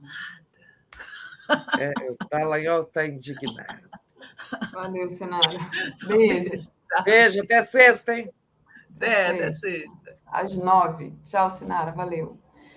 Tereza, vou aproveitar, eu queria perguntar para justamente Luiz Antônio Silva se era historiador, é, já dei um Google nele aqui, vou comprar esse livro. Me interessei muito. É, deixa eu agradecer aqui os superchats que são, estão em profusão aqui. Então, agradecer a Malu da Flon, que disse: Não falei de pessoas com fé, mas de religiões que as usam e manipulam. Exato, Malu. Professor Zé Neto, a elite tribal africana vendia os seus súditos, o seu próprio povo, e os europeus se aproveitam disso, é fato histórico. Nelly Germano, sou cria das SEBs, participei e ajudei a organizar muitos encontros em todo o Rio Grande do Sul. Zezito Oliveira, ouço muito essa fala da necessidade do trabalho de base. Penso ser necessário promover mais lives sobre como fazer e por quê. A Bárbara Ferreira Arena, a Sinara fora adoradores do bezerro de ouro, essa eu tinha lido, é, Cadu Lacerda. Sinara, são as religiões monoteístas que precisam ser donas da verdade para colocar sua dominação. Religiões politeístas não costumam ser assim. Fernando Bai, se, segundo a tradição, Satanás saiu do paraíso com um terço por cento dos anjos. Assim, segundo a Constituição de 88, Deus não tem um quórum para impeachment de Lúcifer. Marilice Fernandes de Garotti tem um livro excelente sobre religião, Deus, um delírio, de Richard Dawkins. Vale a leitura. A Malu também diz, mas qual religião consegue de fato chegar à verdade? Qualquer interpretação do que seria a criação é falaciosa, e Jesus não fundou alguma. Elizabeth Oliveira, agora que os evan... Ah, esse daqui eu já tinha lido, o resto eu já tinha lido, então agradecer a todo mundo que deixou contribuição ali, aí pedir para justamente compartilhar essa live e deixar o like também, e se puder, faça uma assinatura solidária em brasil247.com.br apoio. Tereza, vou aproveitar que a gente já estava falando aí de religião e você já tocou nesse assunto do MacGate, né? O novo nome agora. Para o novo Eu escândalo. inventei, assim, para a gente não ficar tendo que falar aquele escândalo da intermediação é. de verbas de dois pastores. MacGate. Exato. MacGate com, com direito à propina em ouro e tudo. Né? Queria saber de você se você acha que o, o ministro da Educação vai cair, né? Porque é tanta coisa absurda que acontece no Brasil e ninguém é punido que a gente fica se perguntando. Se fosse em outros tempos, a gente teria certeza. Agora tem que perguntar, Tereza, o que, que vai acontecer? Pois é, é, ontem o Rodrigo Viana me perguntava isso no Boa Noite, eu falei, acho que não, Rodrigo, porque é, não é um país normal, não é um tempo normal, né? Tudo aqui é normalizado, tudo é tolerado, né? O Brasil virou uma grande casa de tolerância para com os maus costumes do governo, né? Então, acho que não. Sim, acho difícil, embora é, tem ainda que ver algumas consequências. Mas ó, se a gente já teve nas, de ontem para hoje o Bolsonaro e o Flávio dizendo que ele fica, né, que ele não deve, que ele tem que ser mantido, e o Bolsonaro avisando que não daria o ministério para o Centrão. Ou seja, esqueçam, porque vocês não vão ganhar isso, é, então melhor deixar como está, né? É, eu acho esse escândalo é, assim, que ele respinga muito na família Bolsonaro, né? No Bolsonaro e nos séculos ali, os circundantes, porque esses pastores, se eles são tão importantes para o Bolsonaro, que ele pediu é, ao ministro, segundo o ministro confessou naquele áudio, né, um pedido que me foi feito pelo presidente da República, né, o presidente da República disse que ele atendesse os que chegassem, é, os prefeitos que fossem indicados por esses dois pastores. Bom, esses dois pastores estão cobrando verba, é, taxa de intermediação de verba, né, com a proteção do Bolsonaro. É, isso é muito grave. É, agora, a não ser que a situação engrosse para o lado do ministro, com novas revelações, com decisões na justiça, porque já são várias as, as ações, notícias, crimes apresentadas tanto na Procuradoria-Geral da República quanto junto ao Supremo Tribunal Federal. E a não ser que, que então tenha fato novo, consequência na justiça e consequência ali no Congresso, onde ele também tem muitos pedidos de é, explicações, que ele compareça para dar explicações, tem tanto pedidos na Câmara como no Senado, pedidos para comissões, pedidos para é, plenário, né? E é, se não acontecer uma dessas três coisas, agravamento da situação dele, do ministro, com, com o Congresso, na relação com, com o Congresso, é, por decisão judicial ou porque sejam revelados fatos novos, eu acho que ele fica porque a gente já viu coisas até mais graves acontecerem e o ministro ficar. Aquele ministro do turismo envolvido com aqueles laranjas das eleições de 2018, né? ficou enquanto quis, né, lá no, no Ministério do Turismo. Depois foi trocado aí por outras razões, mas por causa do Laranjal ele nunca caiu. Né? Então não acho que vai ter isso não. Agora, e também vai depender de assim, sabe quantos dias a, o assunto se sustenta no noticiário. Daqui a pouco vai sendo esquecido, vem o fim de semana e tal. É, é assim que o governo joga com a nossa desmemória, com a, a falta de respostas contundentes das instituições e vai ficando. Mas pode ser que aconteça algo novo, algo que force a queda dele, mas por hora. O difícil, vendo... o difícil é escutar o Bolsonaro dizer que o governo dele está há três anos é. e três meses sem corrupção. É muita cara de pau, né? Governo de Deus sem corrupção, né? Tá aí, ele não tem a menor ideia do que é o laicismo do Estado, né? Nenhuma ideia. É, o governo não é de Deus, né? todo governo é dos homens. Pode governar em sintonia com suas crenças religiosas ou suas convicções, o seu Deus, mas isso é uma coisa privada sua. Se ele acha que ele é um homem de Deus, né? ele pode achar que ele é um governante de Deus. Agora, ele não pode proclamar que o governo dele é de Deus até porque então os outros não seriam governos de Deus, né? É, assim, é, são coisas tão absurdas que o Bolsonaro diz, né? Governo de Deus. É verdade, Tereza.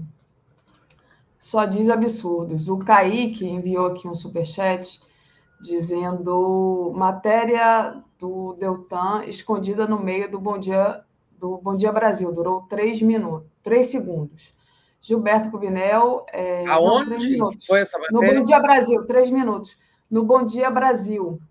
Ele disse que tem é, mas matéria... eu fiquei olhando o Jornal Nacional, é, até que não foi assim uma matéria de esconder, não.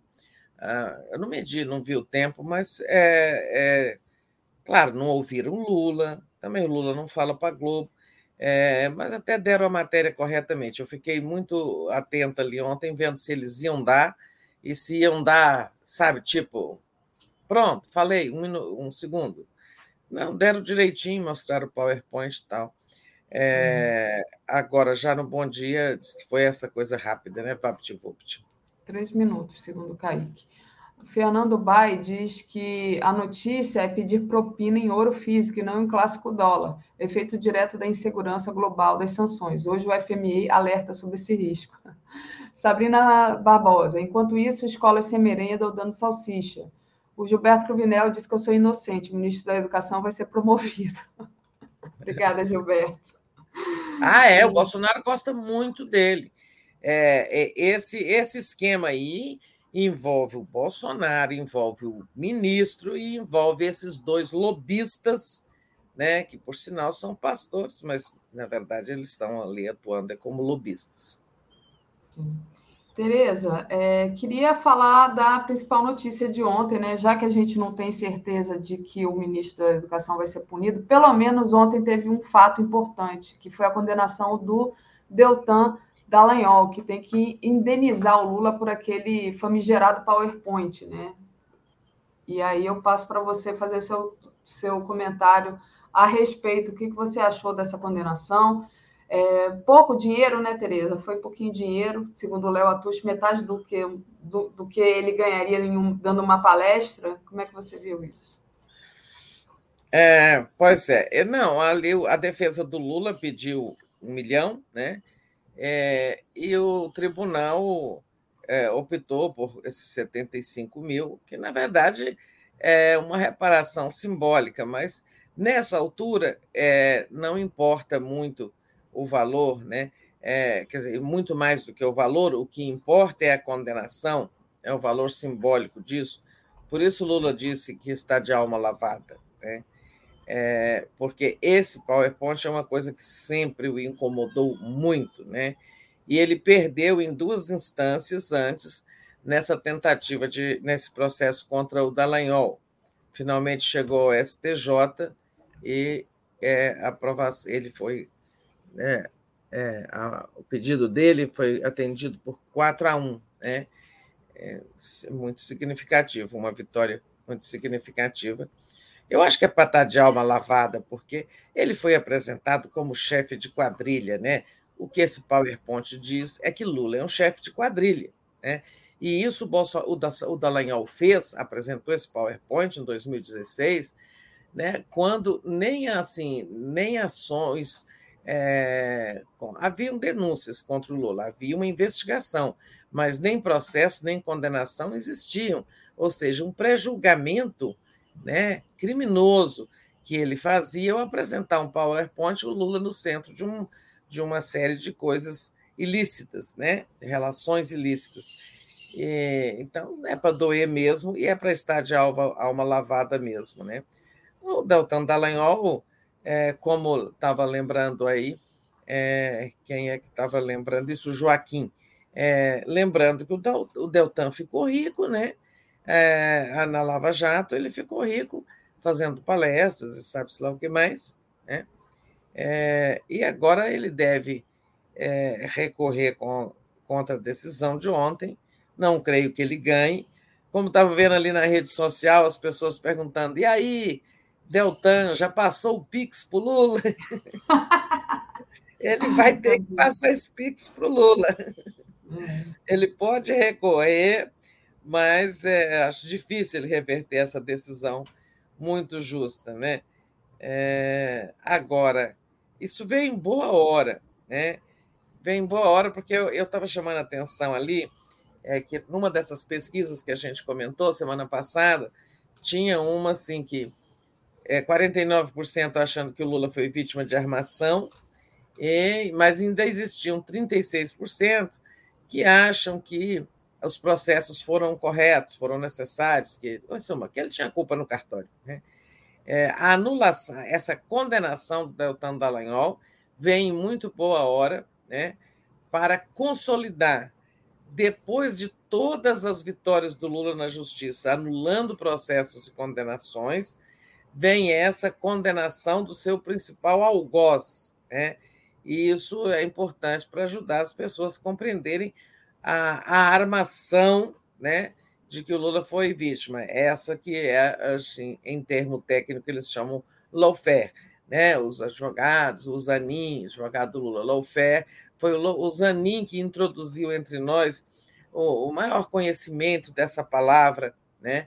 É, do que, que significa o uso da lei de forma política para a perseguir o adversário político. Né? E isso que foi feito contra o Lula, né? O uso da justiça, quando você não pode derrubar um adversário no voto, né? não tem como se livrar dele, é, você usa a justiça. Quem pode usar a justiça. E é o que aconteceu. Então, acho que essa condenação vem em boa hora para consolidar a percepção do que, que houve com o Lula em todo esse processo de Lava Jato e condenações. Verdade.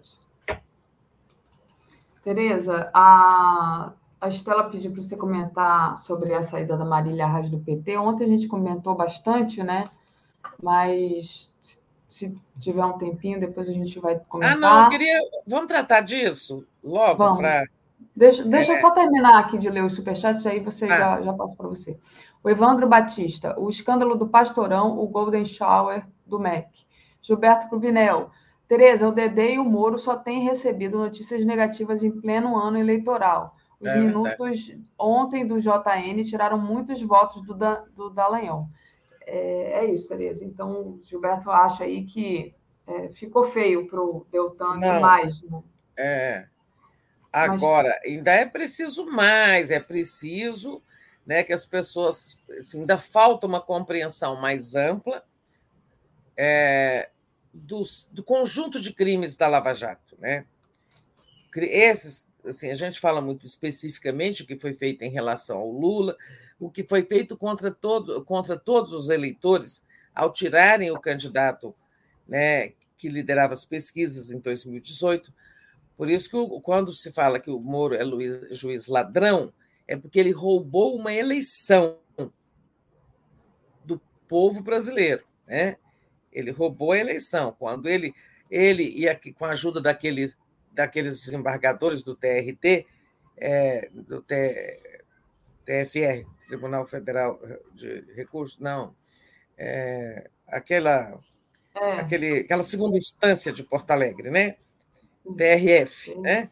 TRF. É.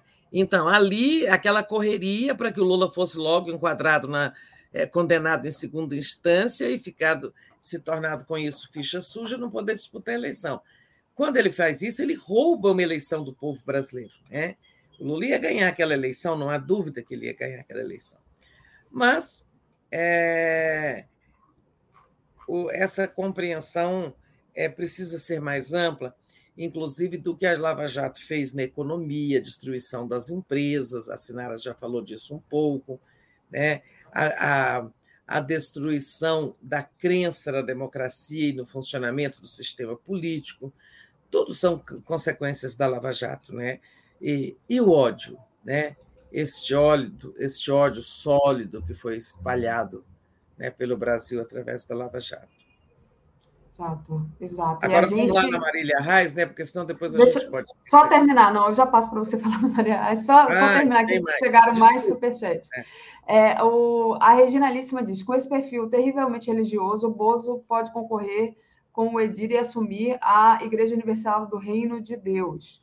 O Evandro Batista, o escândalo. Ah, não, do Evandro Jali. Gilberto, se Dedê recorrer, só vai prolongar sua derrota nos meios de comunicação espichará as notícias negativas em ano eleitoral. Recorra mesmo, Dedê, ele diz. E a Regina diz também: tal condenação da justiça de Dedê e a Lava Jato precisa reverberar com o mesmo nível qual foi dado a Lula e ao PT, né, na, na, época da acusação e da condenação. E sobre isso, né, Tereza, eu só queria pedir para o pessoal colaborar a gente aqui.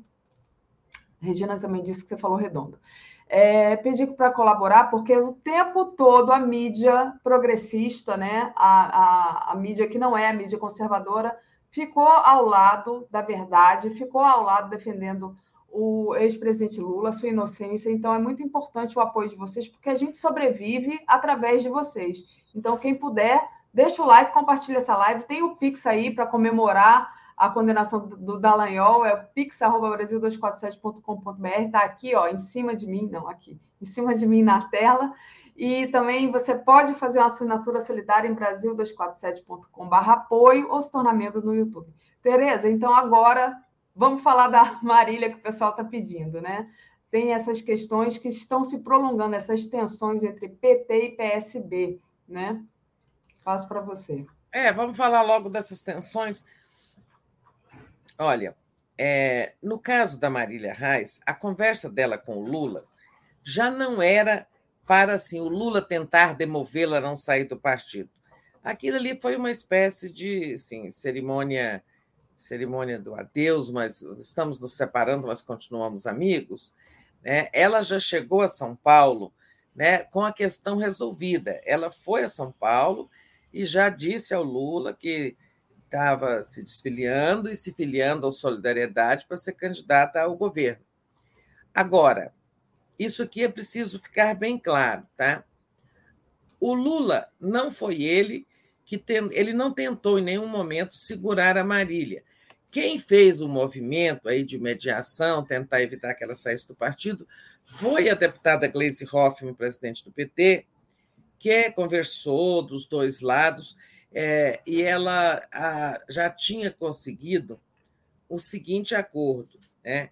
É, a Marília disputaria o Senado pelo PT, o PT de Pernambuco concordaria, e o governador Paulo Câmara, que é o cacique do PSB lá em Pernambuco, também já havia concordado né, que é, seria ela, apesar de que há uma relação muito difícil entre a Marília a Raiz e a, o, o, grupo do PSB, né, sobretudo Família Campos, é, né, da qual ela também tem é, parentesco, com a qual ela tem parentesco, né?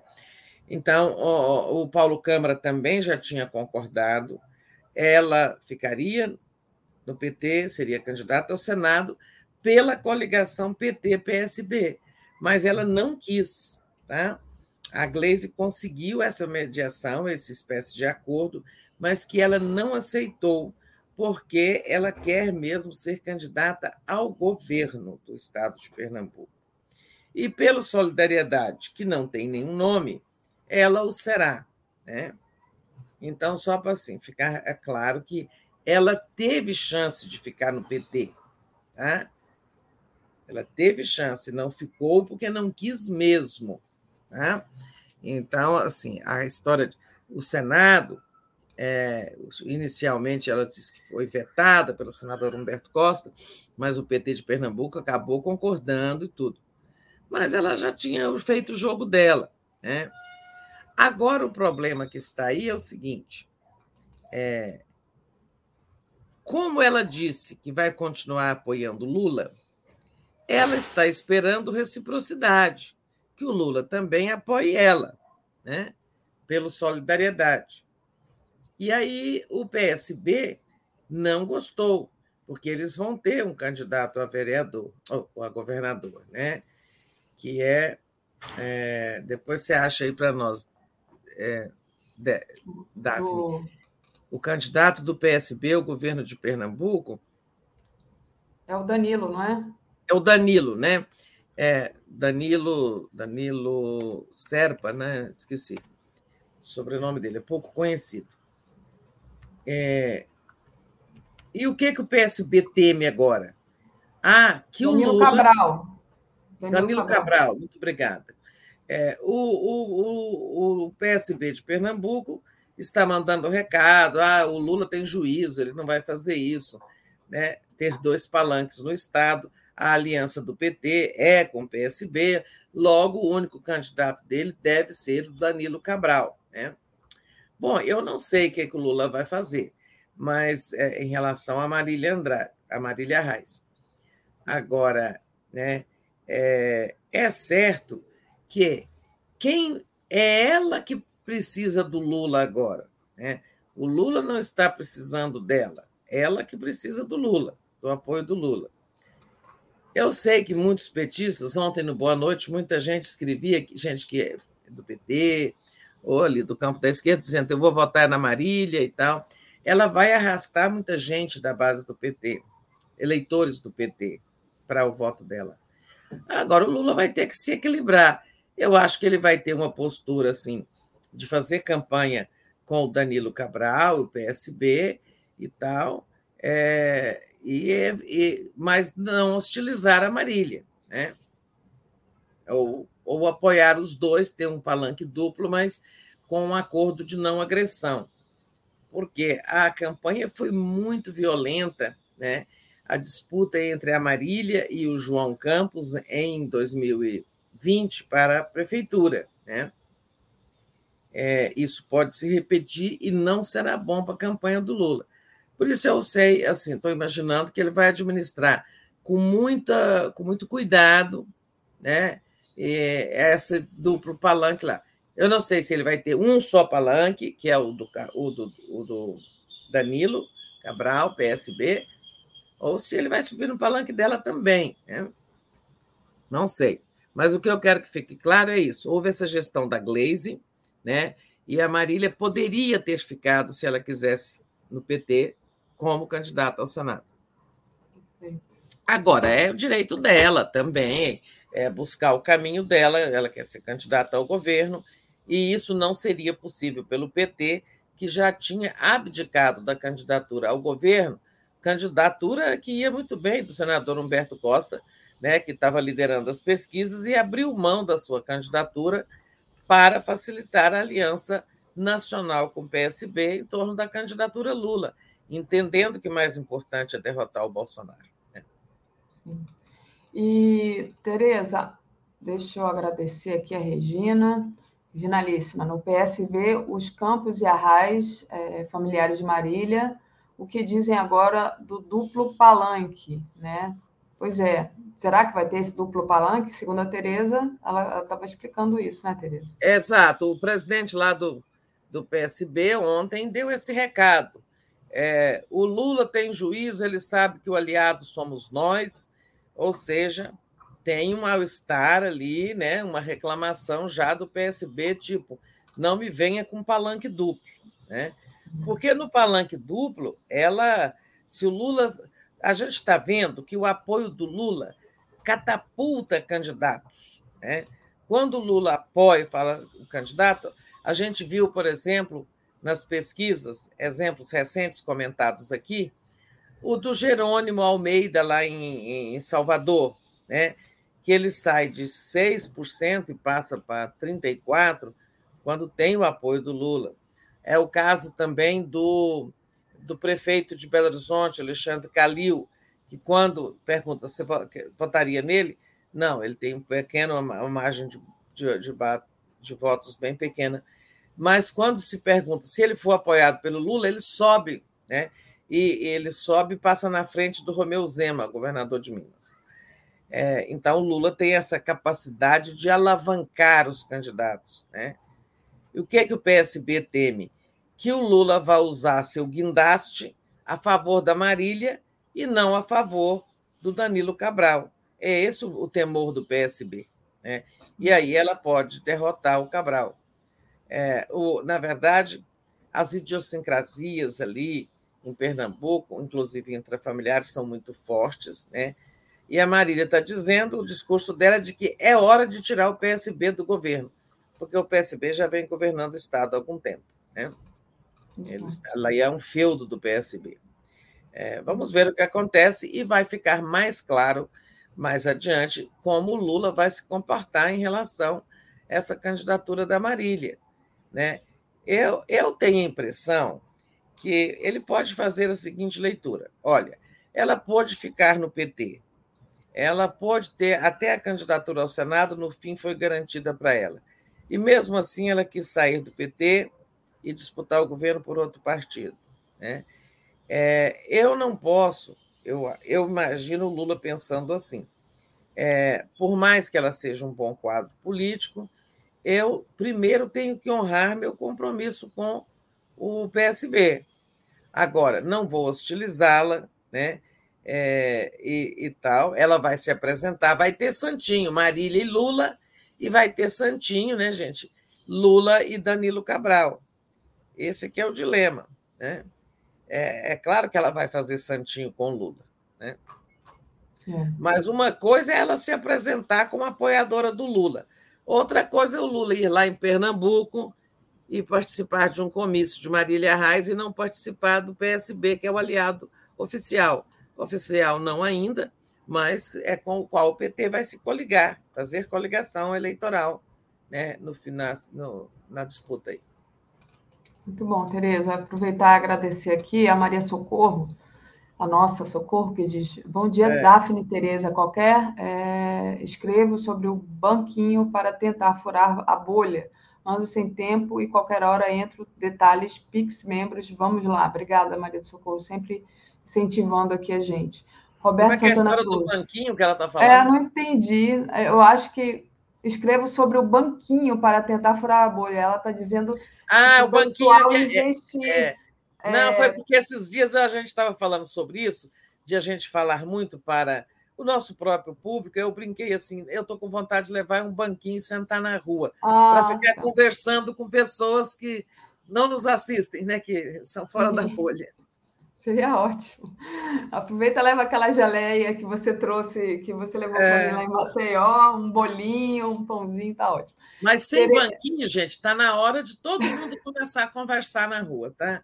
Sim. Ali, na fila do, do mercado, não sei onde, onde onde der para conversar, sem criar confusão com os bolsonaristas, é claro, mas assim, é, é hora das pessoas começarem a conversar sobre eleição e externar sua opinião, né? É, a, o Taneu Campos, acho que eles não entendem de leis a ingenuidade, usaram a lei em favor da CIA. Não sei se ele está vendo com atraso, acho que sim. Mas, de qualquer forma, já agradeço aqui. Agradeço ao Gilberto, Cruvinel, que diz: Tereza, se Marília vencer, adeus aliança com o PSB. A Roberto Santana Cruz diz: o PSB de Pernambuco é anti-PT, só não enxerga quem não quer. Eles não vão fazer a campanha do Lula, mas sim usá-lo para, para a sua gana de poder. O...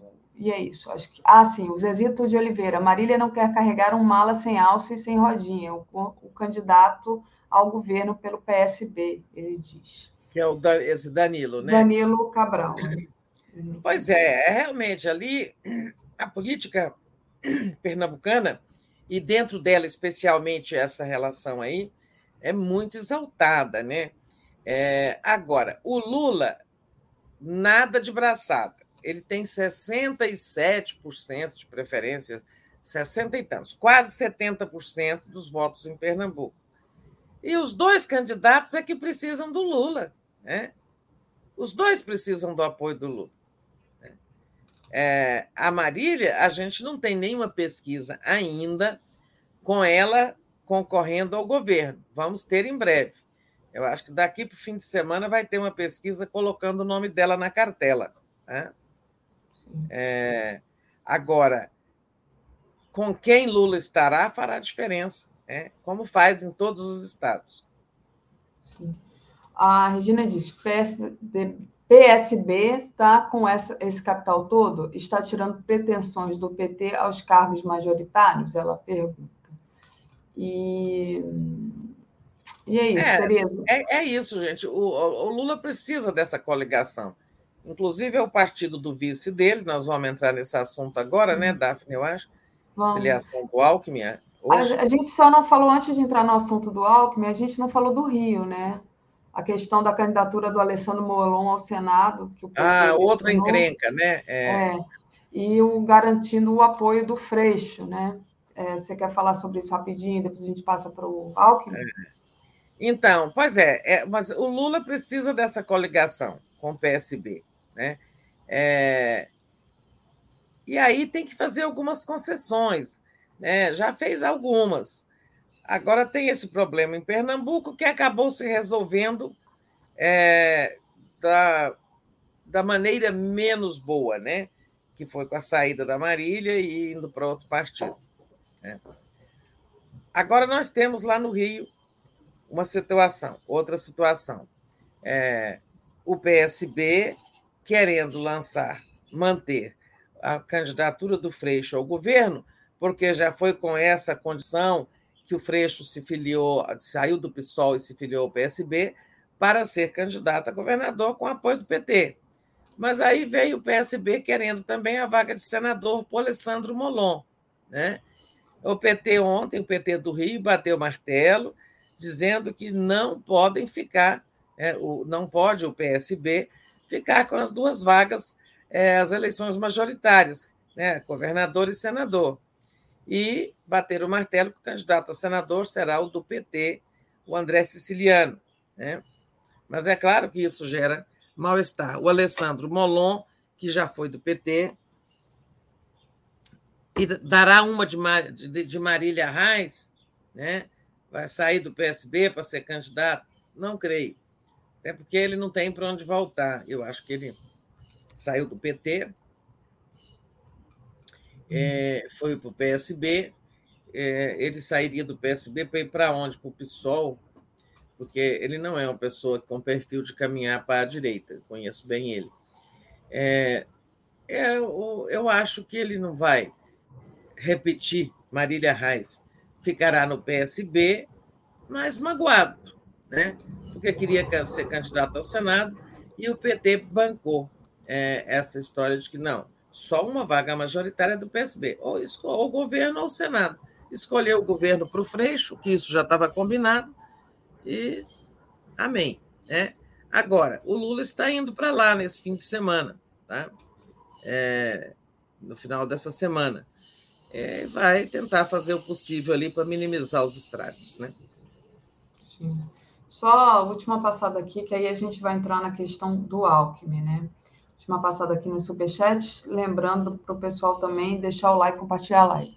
Carlos Alberto Veloso Lopes, a questão aqui é com quem Marília se alia. O Solidariedade votou a favor das reformas trabalhistas e previdenciárias. E com ela vem para dentro do governo de Pernambuco. Não se vota na pessoa, mas no projeto. Então, está aqui o nosso Carlos Alberto dando a, a contribuição dele. E aí, Tereza, é, entrando aqui na questão do Alckmin, hoje é o dia da filiação do Alckmin ao PSB, né? O Lula não vai, é, não vai ofuscar ali o seu futuro vice, mas é, vale prestar atenção no que o Alckmin vai falar né, na, nessa filiação, né, na, na fala do Alckmin. E passo para você comentar essa questão do Alckmin, só agradecer a Noêmia Maria, que colaborou aqui com a gente, dizendo, comemorando a condenação de Dedê. Exatamente aí, mandou um superchat para comemorar. Mandem superchat para comemorar e apoiar a imprensa progressista que esteve do lado do Lula e contra o Dallagnol o tempo todo. Tereza? É verdade. Então, hoje é a filiação, depois de tantos meses de negociação, né? Mas tinha todo aquele processo, se a, o PSB ia ou não fazer federação com o PT, acabou não fazendo, mas vai ser coligado na eleição. Né? É... Engraçado, eu até preciso ver isso. Depois que o PSB decidiu não formar a federação com o PT, a gente não tem ouvido falar se a federação, vou perguntar isso lá uh, ao PT hoje, é, se, a, se a federação com o PCdoB e o PV está de pé, ou se porque ou só ou se ela des, ou se desistiram dela apenas pelo fato de que o PSB não vai participar. Né? É, vou saber disso. A Federação Pessoal Rede, por exemplo, já está sendo até registrada. Né? E outras também por aí. É, no campo da direita, vai ter a Federação Cidadania, PSDB, não sei mais quem.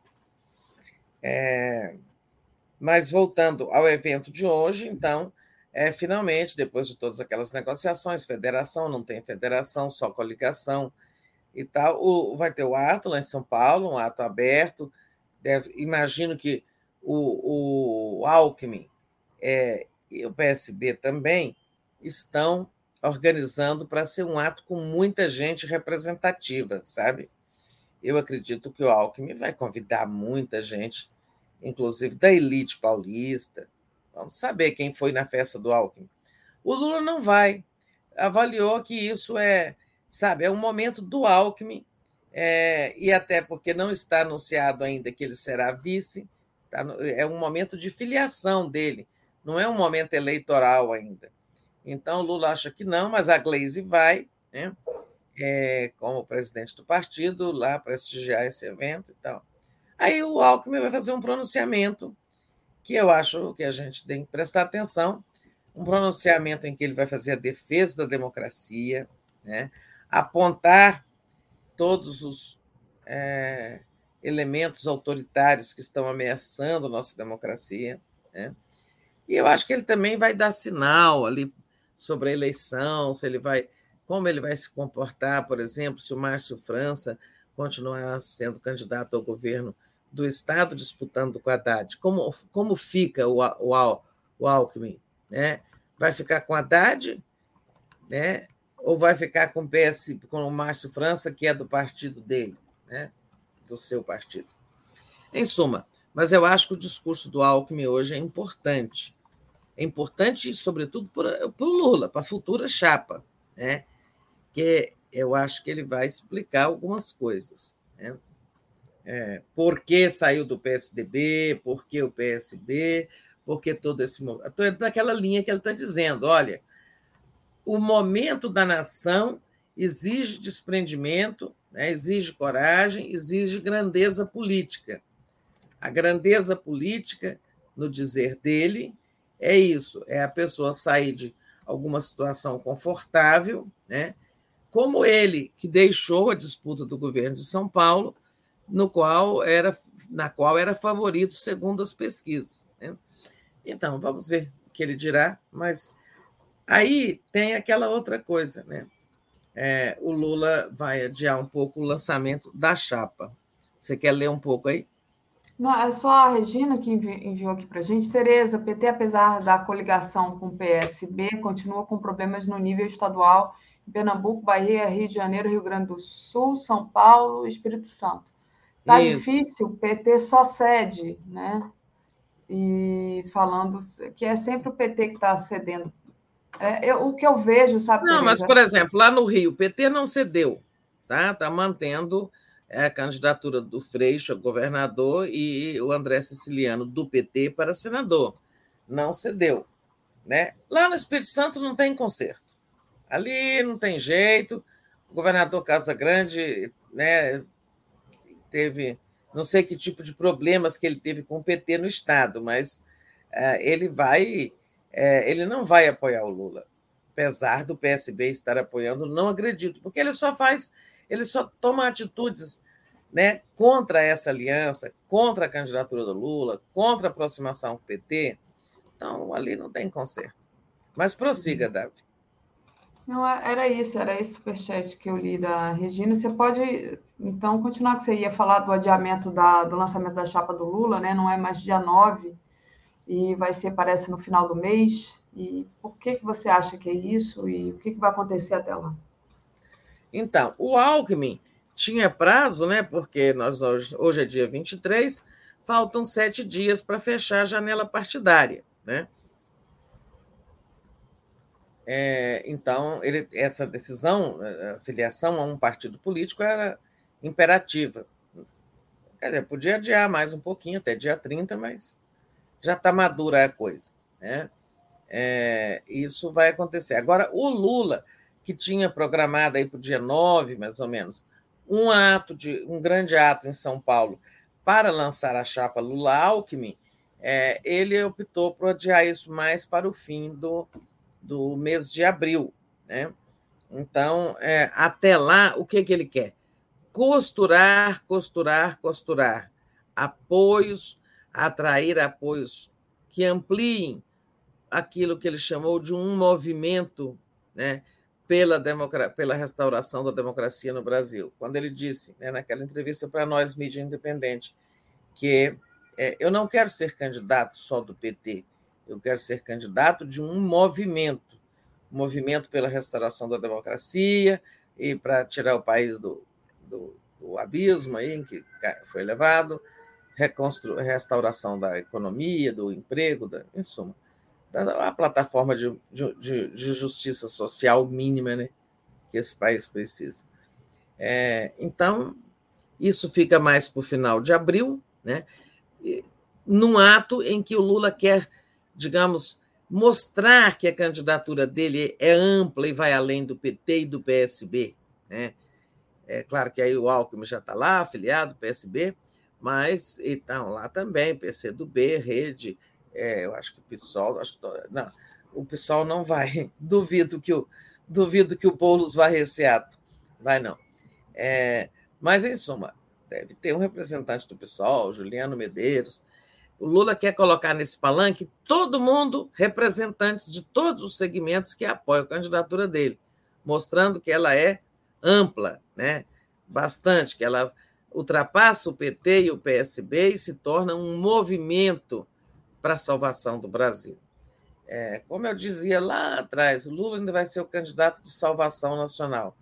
E isso passa, inclusive, pelo empresariado, né?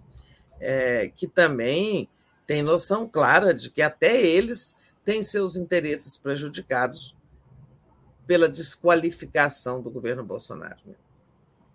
Verdade. Tereza, é, deixa eu ver se tem mais algum. Ah, tem um superchat aqui da Marisa dizendo que religião é ignorância. Acho que né, religião é a fé de cada um. Né? Pode se acreditar no atravessador, como disse a Sinara, ou ter a sua própria fé. E a Regina diz, Tereza, por falar em movimento, qual o do MBB, MDB, meu Deus, com Tebet, com a Simone Tebet? Hum. Olha, o MDB, o PSDB do Dória e o União Brasil, né, aquele partido resultante da fusão DEM e PSL, né, esses três partidos estão anunciando que até o dia 6 de abril é, terão um único candidato. Não botaram o Moro no meio, não, deixaram o Moro fora disso. Essa conversa foi desse, é, entre os três. Né? E, e é que eles até podem formar uma federação. Entre os três que eu citei, o B, PSDB, MDB, é, e também o Cidadania. Né? Eles estão dizendo que vão ter um candidato único. O senador Alessandro Vieira, aquele que brilhava lá na CPI e tal, que era do Cidadania, ele já mudou de partido, entrou no PSDB e deixou de ser candidato a presidente. Então, a, na, no frigir dos ovos é o seguinte: ou o Moria, ou o Mo, desculpa, ou o Dória, do PSDB, ou a Simone Tebet do MDB vão ter que renunciar à candidatura, né? Para eles terem um candidato só dos três partidos, né? é, quatro partidos se a gente contar o Cidadania. Né? Eu acho que tende a ser o Dória e não a Simone que vai sair. Embora a pontuação deles é assim, o Dória tem dois, a Simone tem um, né? Agora, eu não acho que isso vai mudar o quadro eleitoral.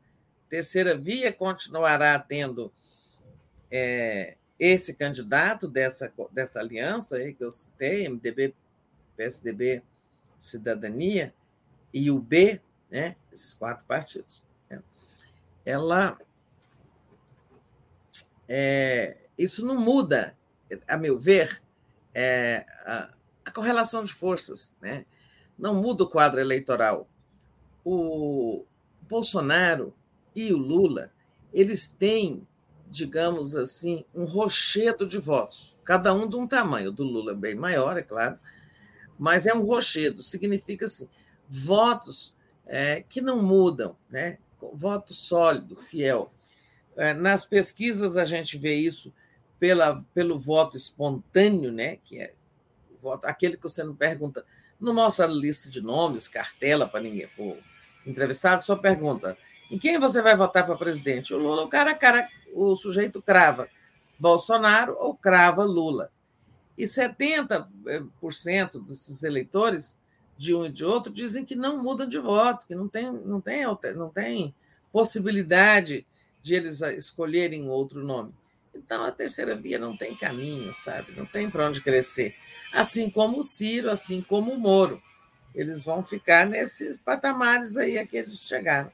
E é isso que acontecerá com a Simone Tebet. Eu acho que ela vai renunciar em favor do João Dória. Muito bom, Tereza. É, vou aproveitar e ler aqui os últimos superchats. E hum, Gilberto Cruvinel diz: MDB, PSDB, União, PDT serão os novos partidos naniquinhos em 23? Ele pergunta você acha? É, o MDB eu acho que ainda pode fazer uma bancada razoável, porque tem muita prefeitura e tal. O PSDB está numa situação assim lastimável, eu acho que caminhando para o fim. Eu acho que vai ser difícil ter uma boa bancada. Né? O União é um partido grande, agora é o segundo maior da Câmara, atrás do PL do Bolsonaro. Então, eu acho que União tende a reeleger boa parte da sua bancada e continuar sendo um partido de expressão é, média para grande no Congresso. Né? O Cidadania é difícil, é um partido pequeno que quer a, aproveitar essa aliança para contornar a cláusula de barreira e conseguir se permanecer no jogo. Perfeito. E tem aqui também o, su o superchat do João Rubim. Acho que essa condenação do Deltão Dallagnol deveria vir acompanhada de vídeo e que fossem veiculados nos principais jornais de rádio e TV, onde a própria voz do Dedê falasse da inocência do Lula. Avel Alencar, Mória, Mória foi boa, titica com caca. e a Reginalíssima fala de Federação de Golpistas. Com isso, é, agradeço a todos, lembrando da importância de fortalecer a mídia progressista, que sempre esteve na defesa do ex-presidente Lula, da inocência dele, e denunciando todas as aberrações da Operação Lava Jato, né? E Moro e Dallagnol nelas, né? Atuando. Ah, então, por favor, se vocês puderem, para comemorar essa condenação, enviem um pix para a gente. Está aqui, ó, pix@brasil247.com.br. Assine em brasil247.com.br apoio, ou seja membro aí do YouTube. E se você não puder fazer nenhuma coisa nem outra, você pode deixar seu like e compartilhar essa live. Daqui a pouquinho a gente tem, às 10 horas, o mundo como ele é, Ucrânia, Estados Unidos e OTAN não querem paz. Às 11 horas, o Giro das 11. Às 13 horas, Dallagnol paga mico indenização com Lênio Streck. Às 14 horas, soltando verbo, Márcia Lucena Laufer Perseguição, Machismo e Misoginia. Às 15 horas, Atushi Conde. Às 16 horas, Brasil Popular, Alto Preço dos Combustíveis e do Papel da Petrobras. 17 horas, Brasil da Gente. Dilma explica a alta do preço dos combustíveis e os efeitos do golpe. Às 18h30, Boa Noite 247. Às 22 horas, O Dia em 20 Minutos. E às 23 horas, a live do Conde. Com isso, Tereza, me despeço de você. Agradeço demais a sua, sua participação, suas análises. E a gente vê você, te vê à noite, no Boa Noite, e a gente se encontra amanhã, nós dois aqui. Obrigada, Tereza. Isso, até lá. Bom dia para todos e todas. Até.